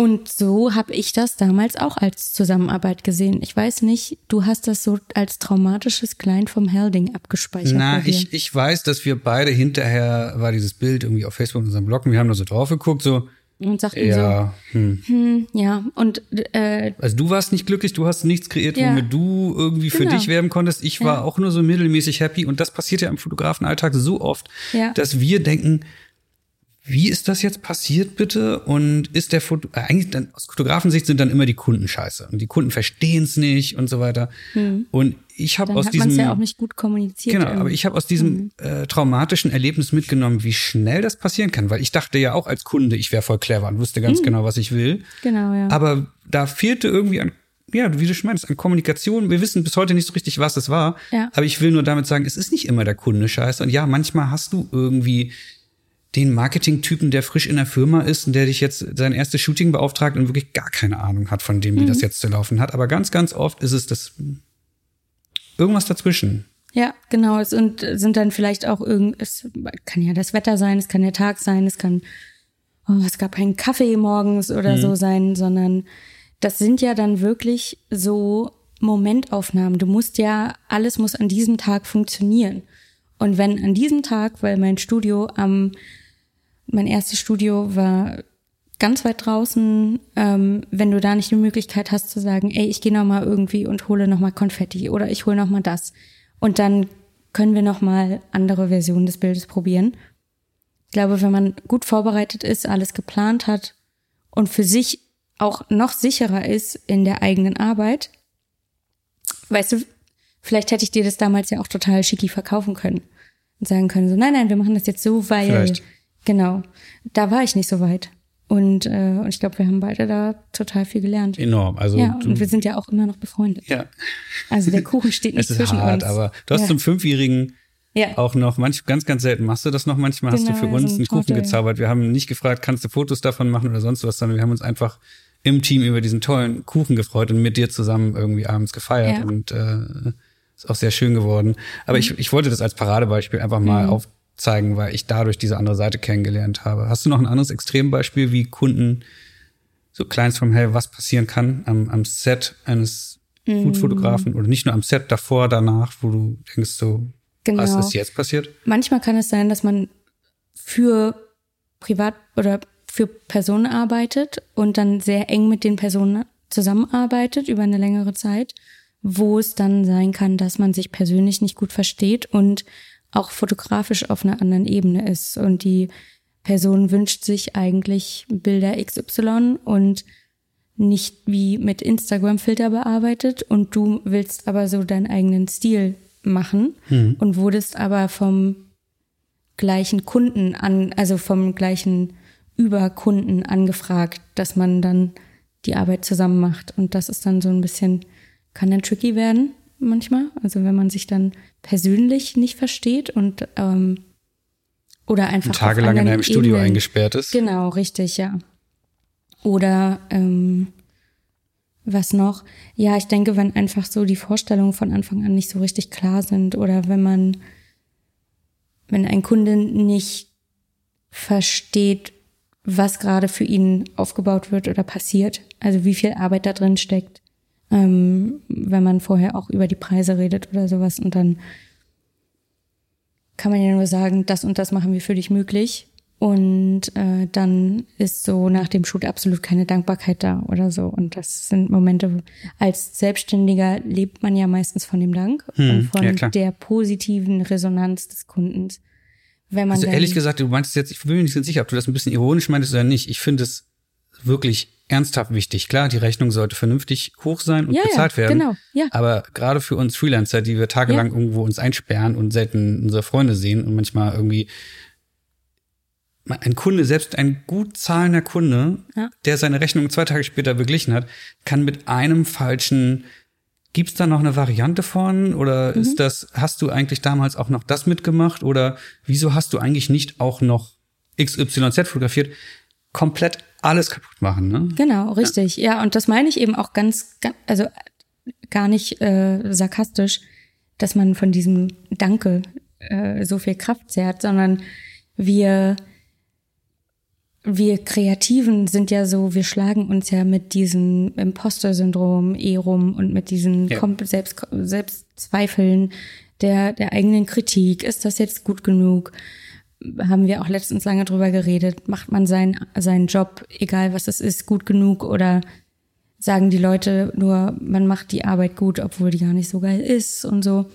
Und wenn dann von jemandem kommt nach einem Job so, hey, ich habe wirklich gerne mit dir zusammengearbeitet, kommt natürlich auch darauf an, wie man selber kommuniziert. Ich habe letztens einer Kundin geschrieben, so vielen Dank, dass du an dem Shooting-Tag die ganze Zeit für uns da warst als Ansprechpartner. Es war wirklich ein angenehmes Arbeiten. Äh, und so wie man dieses, dieses, diese Positivität auch rausgibt, so bekommt sie auch ab und an zurück und dann kam zurück ein, war wirklich schön, danke. Und, und ich sitz da und denk mir so, wow, das fühlt sich so super an, denn man hat so viel Arbeit und Liebe reingesteckt und auch Können natürlich, dass so ein ehrliches Danke viel schöner ist als ein, ja, haben wir, äh, ist jetzt online. Äh, Rechnung kommt. Ja. Genau. Ne, genau. Äh, Es ist einfach, äh, es klingt halt so, so blöd, aber ich versuche halt auch immer den Leuten am Set, äh, ich hoffe, da sitzt jetzt niemand, der mal mit mir gearbeitet hat und gesagt, das hat Claudia aber nie gesagt, äh, sondern dass man sagt, Leute, ich bin stolz auf euch, auf die harte Arbeit, die ihr heute gemacht habt. Das war super. Ja. Motiv XY war mein Lieblingsmotiv, da habt ihr euch richtig ins Zeug gelegt. Ähm, einfach, das macht so viel aus, jemanden einfach zu loben oder zu, weil man immer, das habe ich immer so in meinen Nebenjobs gelernt, egal wie gut man den Job macht, das wird nie erwähnt, sondern es wird immer erwähnt, warum hast du das nicht Ja, gemacht? auch im Team, nicht nur dem Kunden oder Kunden zu Fotografen, sondern Assistenten, Mhm. äh, Runner am Set, alles. Ne? Einfach Ja. mal Danke sagen, lief gut. Genau. Gibt einem auch die Chance zu sagen, das und das fand ich übrigens nicht so gut, macht aber nichts, weil Ja. hast du da wieder rausgerissen oder irgendwie so. Ja. Total, ganz genau. Und da so ehrlich ranzugehen, wie es nur geht. Und, Mhm. und vor allen Dingen bei dir sind es ja die Stresssituationen, glaube ich, noch ja, krasser, weil du auch sehr, sehr wichtige Leute fotografierst. Und wenn da nicht in dem Moment des Fotos alles stimmt und du dem Assistenten oder der ist verkackt mit dem Licht oder sowas und äh, also Ist Mist. Ja, ja genau. ja. Mhm. Muss man hinterher offen drüber reden, kann dann auch Danke dafür sagen, dass er beim nächsten Mal umso schneller den Schirm nochmal Mhm. 30 Grad gedreht kriegt oder was auch immer notwendig ist. Ja. ja. Klappt natürlich aber auch nur, wenn man das regelmäßig macht und nicht nur ständig alle Leute zusammenschreit, wie das auch in den 90ern vielleicht an manchen Fotosets noch üblich war. Und wie es auch heutzutage immer noch üblich ist. Meinst du? also ich kenne, ich kenne ähm, Freunde, die erzählen von irgendwelchen Produktionen am anderen Ende der Welt, wo es dann heißt, das ganze Team steht, alle sind da, pipapo, der Fotograf kommt an und ist so ein cholerischer Obertyp, so ein Alpha-Male, der irgendwie durch seine Art alle irgendwie unter der Fuchtel hat und wo dann alle sagen so, aber der macht geile Sachen. Der, der muss ja geile Sachen machen, weil der ist laut und Ja. so. Nee, ist Mist. Ja, Ja, okay. Ähm, kann ja trotzdem schöne Arbeiten machen, Ja, aber- aber, es ist, äh, ne, don't be a dick. Ja. Ganz einfach. damit haben wir angefangen, glaube ich, ganz am Anfang hast du es erwähnt. Mhm. Ähm, damit können wir es vielleicht auch beenden. Gibt es irgendwas, was du noch loswerden möchtest, wenn du jetzt die Chance hast, zu ein paar tausend Kollegen zu sprechen? Ähm. Deine Rede. Ja, ich pack mal meinen Zettel aus. Äh, ich habe mir natürlich viele Gedanken vorher gemacht. Ich denke, das Größte, was ich oder das Wichtigste, was ich gelernt habe, war in den letzten Jahren Kritik nicht, das habe ich vorhin schon gesagt, Kritik nicht persönlich zu nehmen, sondern professionell. Wenn ein Kunde sagt, also es passiert ja ganz oft, dass dann jemand sagt, nee, müssen wir anders machen. Und am Anfang ist das der Zusammenbruch, weil du denkst, die mögen nicht, was ich mache, aber ich bin ja, was ich mache. Und irgendwann merkst du, deine Arbeit ist das Produkt und du bist die Person, die dahinter steht. Aber es das heißt nicht, dass du nicht Dinge besser machen kannst oder ähm, dass vielleicht eine gute Idee ist, wenn der Kunde nochmal was kritisiert und sagt, wie wäre es dann, wenn wir es so machen? Und das zu lernen, das zu hören und zu verstehen und sich das so abzuspeichern, dass wenn ein Kunde sagt, oh, müssen wir nochmal ran, dass es nicht heißt, dass du eine blöde Person bist, äh, dass der Kunde nicht sagt, du kannst nichts, sondern das heißt nur, das Bild ist jetzt nicht so, wie es sein könnte. Und dann gibt's immer noch Luft nach oben und meistens ist es dann beim zweiten Anlauf schöner. Aber das war ein sozusagen dieses, meine Bilder von mir abzukoppeln als Person. Das war irgendwie ganz wichtig, wenn ich für Kunden arbeite. Und mhm. das kann ich jedem nur empfehlen, das zu probieren. Das ist ein bisschen schwierig. Äh, und unser äh, Stammhirn, unser Lizard Brain versucht da immer noch irgendwie, es sucht immer nur nach Selbstbestätigung und guten Dingen oder nach Gefahr. Und sobald man da irgendwas Negatives hat, dann ist man sofort im Gefahrenmodus und möchte sagen, nein, hier laufe ich jetzt weg.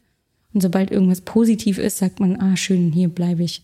Und das aber auch anders verknüpfen zu können und zu sagen, nur weil es, weil jemand mir ein, ein, eine konstruktive Kritik gibt.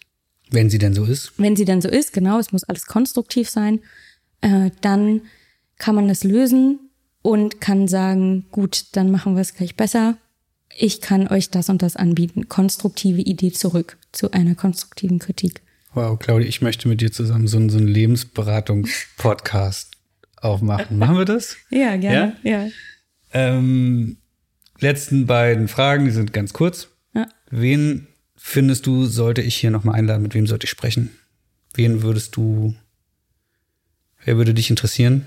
Bitte deutschsprachig? Hm. Da bin ich ja auch kenne mich ja immer nicht so gut aus mit anderen Fotografen. Ich entdecke alle über den Picture Podcast, die, die ich gut finde. ähm, hm. Wenn dir keiner einfällt, ist auch okay. Ich habe schon noch ja.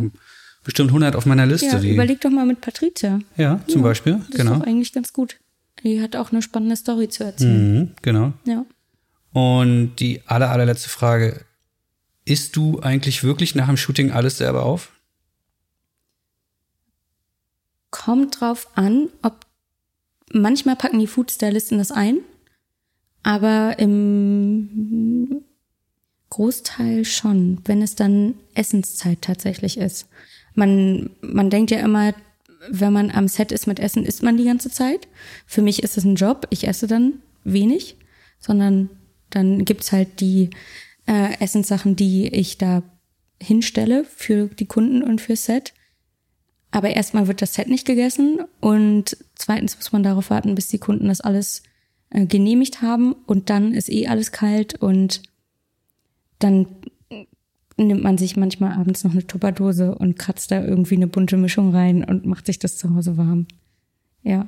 Ja, wenn ihr das Grinsen jetzt sehen könntet, äh, ich kann nicht mehr sagen, welcher Teil dieser Antwort gerade ernst gemeint war und welcher nicht.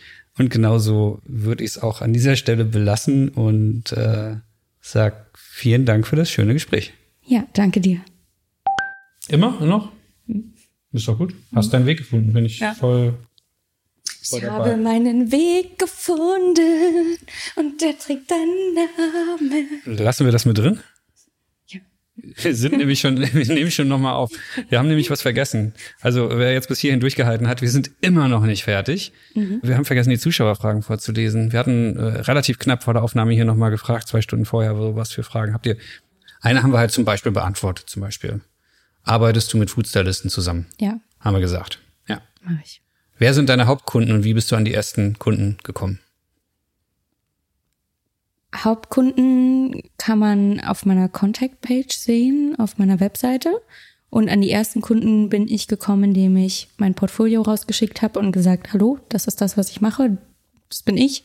Möchtet ihr dafür Geld bezahlen? Und habe dann wurde aufgenommen unter die Fittiche vom Sister Mac, einem weiblich geführten ähm, Online-Magazin, die sich mit allen möglichen Themen von äh, ja sowohl Frauen in der Arbeit, äh, Frauen Elektronik, ähm, Whisky, Sport, ja, Handwerk, alles Mögliche beschäftigen und durfte für die dann die ersten Serien machen und Strecken und Rezeptstrecken und habe da mein Portfolio toll ausbauen können und über die kamen dann teilweise noch andere Kunden mit dazu und dann irgendwann die ersten Kunden, die gesagt, die ich nicht zurückführen konnte auf Kontakt, Kontakte. Also natürliche Entwicklung, würde ich sagen, wie bei jedem. Okay. Wie gehst du mit unmöglich umsetzbaren Kundenwünschen um? Konstruktiv. Wenn das im Vorfeld die Anfrage ist, dann sage ich, das ist nicht das, was ich dir umsetzen kann in dem Umfang, wie du es brauchst. Aber schau dir doch mal Fotografin XY an, die macht das. Ähm, wenn es am Set direkt passiert, dann sagt man, dafür ist das Budget nicht da oder das sprengt den Zeitrahmen oder wir können das gerne versuchen, wenn wir unser Shooting mit den geplanten Motiven durchgeführt haben. Also generell versuche ich immer positiv und konstruktiv zu bleiben und einen Weg drumherum zu finden oder zu sagen, wenn wir das machen, dann können wir aber etwas anderes nicht machen. Oder wenn wir das nicht machen, dann versuchen wir aber in dem anderen Motiv nochmal so einen Twist reinzugeben, der vielleicht in die Richtung geht. Mhm. Best Job ever done? Hm. Schwierig. Das sind, ich glaube, wenn das so Kochbuchproduktionen sind, wo man eine lange Zeit mit einer oder zwei Personen zusammenarbeitet und dann wirklich so mehrere Tage sehr intensiv daran arbeitet, das ist immer schön für mich. Was ist dein liebster Kunde oder dein bester Job? Also es ähnelt sich ein bisschen die Frage, es ist auch eigentlich eine Frage gewesen zusammen, aber ich habe es mal aufgesplittet. Kunden, die meine Arbeit sehen, die Bilder verstehen und mich machen lassen. Weil dann bin ich auch am besten. Wenn jemand mir vertraut mit dem, was ich, was ich mache, mit meinem Stil, wie ich arbeite und mir nicht zu viele Restriktionen gibt, dann kommen die schönsten Bilder bei raus, die beste Arbeit, dann bin ich auch, dann mache ich meistens noch drei, vier andere Motive aus einem anderen Winkel und das sind dann wirklich die kreativsten Arbeiten, wo man richtig Bock hat, einfach, dass der Tag gar, gar nicht endet. Why are you so fucking talented awesome? Weil ich sehr hart dafür gearbeitet habe seit vielen Jahren mich, mich und meine Arbeit so gut es geht ähm, aufzustellen und da so gut zu werden. Wow, auf so eine Frage eine klare, straighte Antwort zu geben, nicht schlecht. Ja, und ja, so. ja, genau. Ja. Letzte Frage, what keeps you so grounded in such a superficial job and world? Klammer auf, also why are you so awesome? Ach, ja, das kommt noch gleichzeitig in meinen Tagebucheintrag rein mit deinem Kompliment von vorhin. Nee, äh, mm, das, es ist halt einfach kein glamouröser Job. Also, wenn ich unterwegs bin, dann packe ich nur Props ein. Ich stehe im Studio und mache neue Untergründe und mische mir Farbe an und gehe nochmal in den Innenhof und hole da Sand vor der Garage und mische den in die Farbe rein. Nein, kein Foto machen. Okay. Andreas. Das war der Versuch, nebenbei ein, ein, ja. ein Folgen-Episodenfoto zu machen. Nein, nein, nein, das machen wir nicht. Wir machen das nachher schön. Okay, also kurz, Kurzversion. Es ist einfach kein super glamouröser Job. Es, es ist, ist ein Job kein super glamouröser Job. Nee, man macht ja, also man, man hat schöne Aufgaben, glamouröse Aufgaben und man hat nicht glamouröse Aufgaben. Und das, äh, und Kunden, die einem absagen oder die, mit denen man sich über Preise streitet, die bringen einen dann wieder auf den Boden zurück. Schön. Hm. So, wir dachten eben schon, wir hätten es geschafft in unserer Episode. Jetzt haben wir es geschafft, alle Fragen beantwortet. Ihr habt's geschafft. Dann sage ich an dieser Stelle Prost. Und jetzt aber jetzt wirklich vorbei. Ihr könnt aufhören. Tschüss. euer Leben genießen.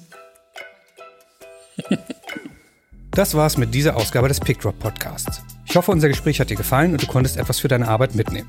Ich freue mich, wenn du diesen Podcast bei iTunes, Spotify und Co. abonnierst und dir bei Gelegenheit auch einmal PickDrop selbst anschaust. Vielen Dank fürs Zuhören. Die nächste Ausgabe kommt wie gewohnt in zwei Wochen. Bis dahin, mach's gut.